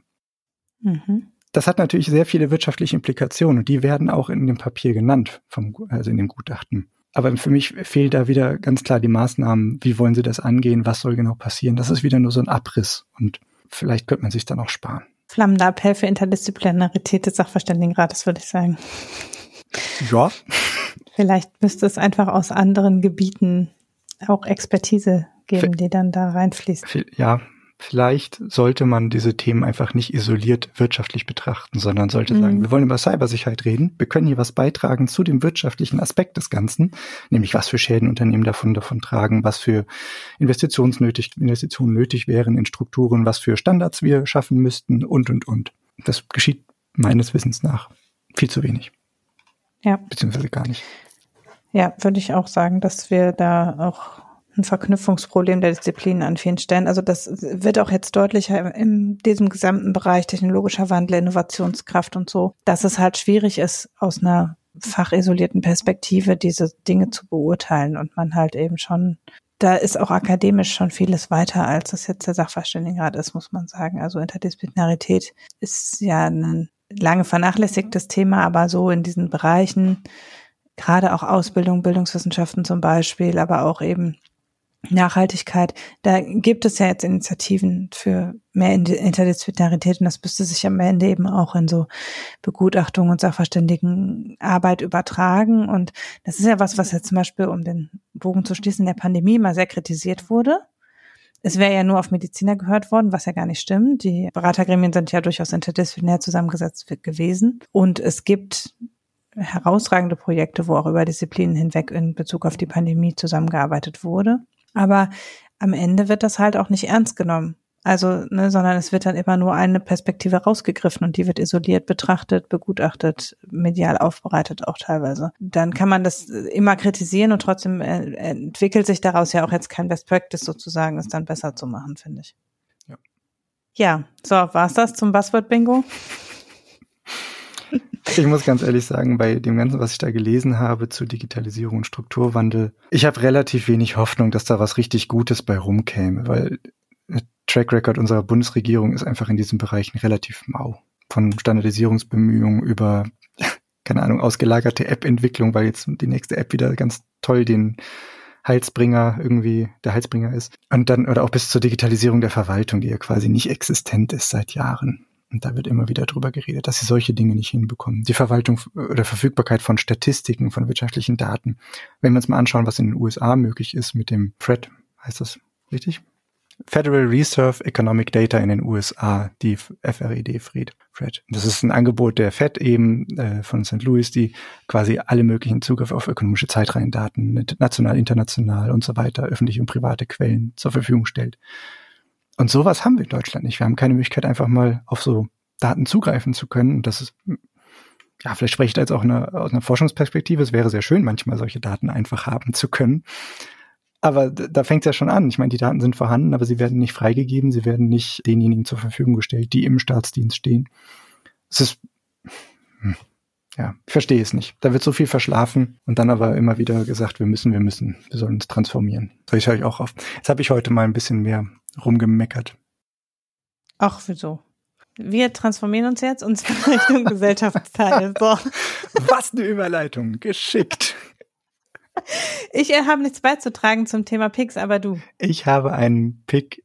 Das ist ein kleines Video auf einem Kanal, den ich generell sehr empfehlen möchte. Aber um den ganzen Kanal zu empfehlen, möchte ich einfach sagen, schaut euch dieses eine Video mal an. Das ist sehr, sehr schön. Das ist äh, Bo Miles, das ist ein Australier, der macht kleine sehr schön zusammengeschnittene Geschichten von seinen Alltagserlebnissen. Er nimmt sich meistens etwas Genaues vor und äh, versucht dieses Erlebnis dann so gut wie möglich zu dokumentieren und seine Gedankengänge dabei auch mit einer sehr schönen äh, Narration, also eine sehr schöne Stimme, die er hat auch, dabei dann vorzutragen. Was geht so in seinem Inneren vor? Du hast immer so einen inneren Monolog bei dem, was er tut. Und äh, das Video, was ich euch empfehlen möchte, wäre das erste, was ich mal von ihm äh, gesehen hatte, von vor drei Jahren oder sowas. Das nennt sich A Mile an Hour Running a Different Kind of Marathon. Und zwar ist er da bei sich zu Hause und äh, rennt jede Stunde einmal quasi um seinen Häuserblock. Und da er das 24 Stunden lang macht, hat er am Ende dann einen wunderschönen ganzen Marathon gelaufen. Aber in der Zwischenzeit nimmt er sich ganz viele Aufgaben vor von den Dingen, die er schon immer mal machen müsste und die einfach nur auf so einem Haufen von Dingen lagen, die er nicht angepackt hat. Es ist, ich glaube, keine 20 Minuten lang, aber es ist ein wunderschönes äh, Zeitdokument von, äh, wie man seine Zeit sinnvoll verwenden kann, wie man dabei noch Sport treiben kann und das Ganze toll dokumentieren. Ich würde euch empfehlen, guckt da mal rein und wenn euch das Spaß macht, guckt auch wirklich ein, zwei andere Videos auf seinem Kanal noch an. Ich habe gerade spontan beschlossen, ein anderes äh, Getränk zu picken. Gut. als ich gesehen habe, was du äh, gepickt hast, beziehungsweise habe ich das während, äh, na, ich muss an der Link raus, egal. Jedenfalls, ich habe das während äh, wir aufgenommen haben auch getrunken. Oh. Mhm. Und äh, habe jetzt das Bedürfnis, es gleich zu besprechen. So frisch ja. kriegt man ja die Bierbesprechung quasi nie. Also hau raus, was genau. hast du getrunken? Genau, also eben aus dem Grund, weil äh, ich ja seit, wie erwähnt, zehn, zehn Tagen erkältet bin, habe ich in letzter Zeit nämlich keinen Alkohol getrunken. Und äh, das passt ja ganz gut dazu, dass du auch erkältet warst und offensichtlich auch alkoholfreies getrunken hast. Und ich habe ein Vanderberg, das ist ja ein äh, relativ bekannt und auch guter Produzent unter anderem von Ingwerbier.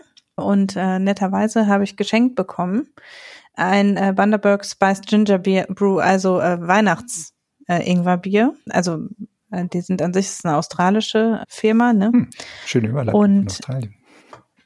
Erst ein Australier, der Videos macht und jetzt ja, auch noch eine schöne australische genau. Brauerei. Ähm, also es ist eine australische Ingwerbier-Produzent.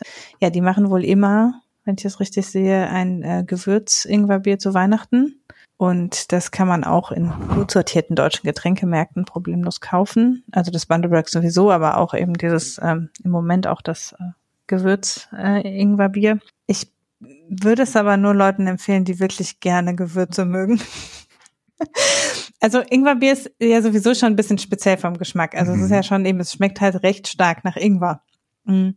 Das ist aber ja durchaus äh, lecker und ich finde gerade so im Winter, also das ist so wie das Radler des Winters für mich sozusagen. Also wenn man im Sommer alkoholfreies Radler ganz gut trinkt. Ich finde ja, von Radler entwöhne ich mich immer im September so, weil ich das dann irgendwann zu sommerlich finde und dann kann das Ingwerbier da ganz gut rein so. Ähm, und mag ich auch, also ich mag es lieber als alkoholfreies Bier, ist ja so ein bisschen süßer und ich mag Ingwer aber sowieso ganz gerne. Mhm. Aber diese Gewürze, also das, das steht drauf, festlicher Geschmack von Zimt und Nelken. Ich finde jetzt, dass es sehr viel mehr nach Nelke als nach Zimt tatsächlich schmeckt und deshalb so ein bisschen schon so ein sehr ja, so in Richtung Rotkohl oder von, von der Gewürzrichtung oder ähm, also ich hatte es mir mehr vorgestellt, als würde es etwas mehr nach Chai-Tee schmecken. Mhm. Und es schmeckt aber schon recht stark nach Nelke. Also Weihnachten. Ja, aber nicht, ja. Gut, weihnachtlich ist ja gedacht.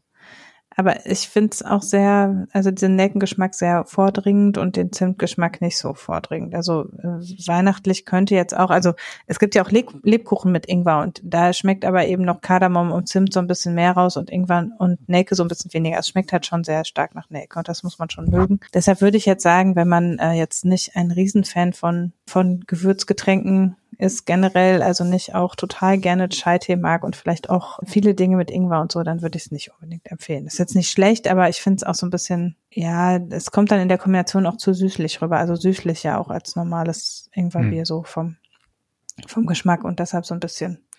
Wäre Alkohol drin, würde man Kopfschmerzen davon bekommen, glaube ich. Aber da ja kein Alkohol drin ist, bekommt man davon genauso wenig Kopfschmerzen wie das, was ich euch vorstellen möchte. Und zwar auch ein Bier, alkoholfrei.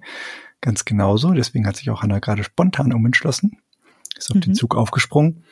Und es lag bei mir jetzt nicht unbedingt daran, dass ich krank war und dass, dass ich das deswegen äh, vorstellen möchte, sondern ich habe einfach mal, naja, ich denke, es ist kein Geheimnis, dass man während äh, den letzten Lockdowns mal auch mal einen zu viel getrunken hat oder einfach mal unter der Woche mal ein Bierchen getrunken hat oder so. Das wollte ich mir relativ schnell wieder abgewöhnen, weil das zu so einer, zu so einer Gewohnheit wurde. Das erschien mir einfach nicht richtig. Da habe ich mir mal vorgenommen, unter der Woche nichts mehr zu trinken. Aber irgendwie so ein, so ein prickelndes, etwas herberes Getränk ist ja dann doch ganz nett. Ich mag so, mhm. ah, so diese sehr süßen äh, Limos nicht, die es so gibt. Also was ich, äh, Spicy Ginger oder sowas geht schon mal oder so ein Tonic Water oder so, aber das trinkt man dann doch nicht so richtig in solchen Mengen. Ich will dann immer irgendwas, eher was Bitteres, was nicht so süß ist. Das habe ich auch schon mhm. einmal anklingen lassen, als ich über den Vinsanto geredet hatte.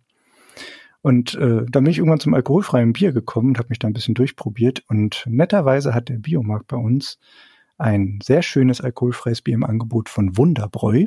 Das ist eine Brauerei aus München. Die haben verschiedenste alkoholfreie, aber auch alkoholische Biere im Angebot, brauen eben vollkommen biologisch. Die versuchen relativ mit geringem Fußabdruck wohl ihre Sachen an den Mann zu bringen. Das heißt, die nutzen auch eben nicht gebrandete Kästen oder sowas oder auch nicht besondere Flaschenformen und so. Und das sind einfach äh, ja, im Mehrweggedanken sehr gut. Was aber daran besonders erfreulich ist, ist, dass das Bier natürlich auch noch schmeckt. Und äh, dieses ganz normale alkoholfreie Bier von denen ist erfrischend fruchtig, muss ich sagen. Alkoholfreies Bier hat ja oft so die Tendenz dazu, dass es eher wässrig schmeckt. Man sich mhm. dann zwar innerlich dafür freut, dass man nur 20 Kalorien statt den 40 noch was in sich reinkippt und auch weniger Alkohol. Aber man verzichtet doch sehr stark auf so eine Vollmundigkeit, die ein richtiges Bier mit sich bringt. Und ganz, ganz wenige alkoholfreie Biere schaffen das auch. Also zum Beispiel könnte man hier Lam Lamsbräu alkoholfrei sehr lobend erwähnen. Die kriegen das hin, die kriegen ein alkoholfreies Bier so hin, dass es wirklich noch nach einem Pilz schmeckt. Sehr gut. Aber eben Wunderbräu hat es geschafft, ein quasi den IPA-Geschmack ins alkoholfreie Bier zu übertragen. Er hat so eine gewisse Zitrusnote, schön fruchtig, bisschen prickelig, hat einen relativ vollmundigen Geschmack dafür, dass es alkoholfrei ist.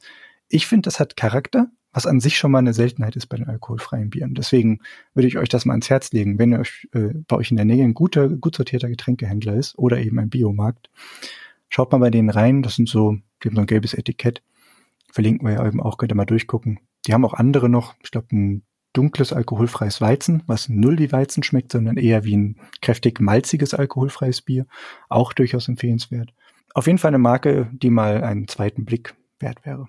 Mhm, das merke ich mir mal, denn ich habe tatsächlich auch dieses gleiche Problem, dass ich eigentlich gar nicht so das Bedürfnis habe, unter der Woche Alkohol zu trinken, aber ganz gern was mit Geschmack trinken würde, was nicht süß ist. Das kann ich total gut nachvollziehen, weil ich ja Schorle oder irgendwie ähm, auch selbst, also viel, auch viel alkoholfreies Radlaufen ist mir schon zu süß. Das muss schon eher, also das von Lamsbräu zum Beispiel ist nicht sehr süß, das äh, finde ich ganz erträglich, aber mhm. sonst finde ich es auch schwierig. Auch krass, was wie Fassbrause oder so ist mir auch alles zu süß, um das mal eben so abends noch zu trinken. Sich ganz genauso. Und ja.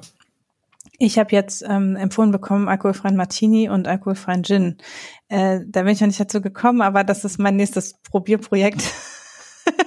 um eben eher auch in die, diese äh, Longdrink-Ecke, also diese herberen, weil ich mag wirklich gerne äh, im Longdrink-Bereich auch die herberen, eben Gin Tonic oder Martini auf Eis oder so. Ähm, und da das eben sozusagen in alkoholfrei zu weil auch alkoholfreie Cocktails ja immer so total mega süß. süß sind. Das ist quasi Saft mit Saft mit Saft. Ja. Und wenn man Pech hat, ist noch ein bisschen Sirup. Oh ja, oder Kokos. Genau.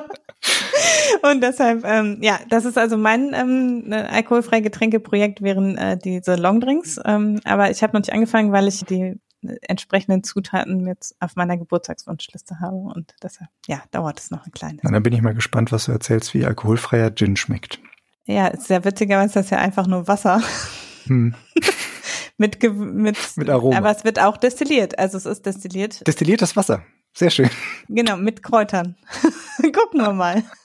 Ich stehe dem völlig offen gegenüber. Man soll sich ja. Das Wasser hat ja ein Gedächtnis, wie wir alle wissen. Das heißt, wenn es mal mit Kräutern in Kontakt Okay, das trippelt jetzt in eine Richtung ab, wo wir besser den Abend beschließen.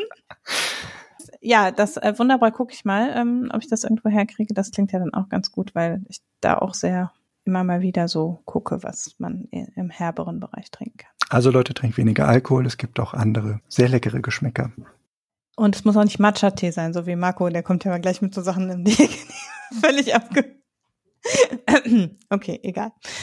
Ähm, ja, gut, dann ähm, würde ich sagen, wir haben es äh, geschafft, erstaunlich lange für unseren Müdigkeitsgrad äh, uns hier über das Sachverständigenratsgutachten zu unterhalten. Ich hoffe, es hat euch gefallen und Einsichten gebracht und unsere Abschweifungen haben Mehrwert generiert. Äh, wir freuen uns selbstverständlich darüber, wenn ihr unseren Podcast teilt, kommentiert, auf den einschlägigen Plattformen bewertet und uns wissen lasst, äh, was ihr darüber denkt, indem ihr uns erwähnt oder ähm, uns Kommentare schickt. Und außerdem freuen wir uns auch, wenn ihr uns finanziell unterstützt, uns Spenden, Premium-Abos und Geschenke schickt. Und damit möchten wir euch dann jetzt für eure Aufmerksamkeit danken und sagen Tschüss. Tschüss.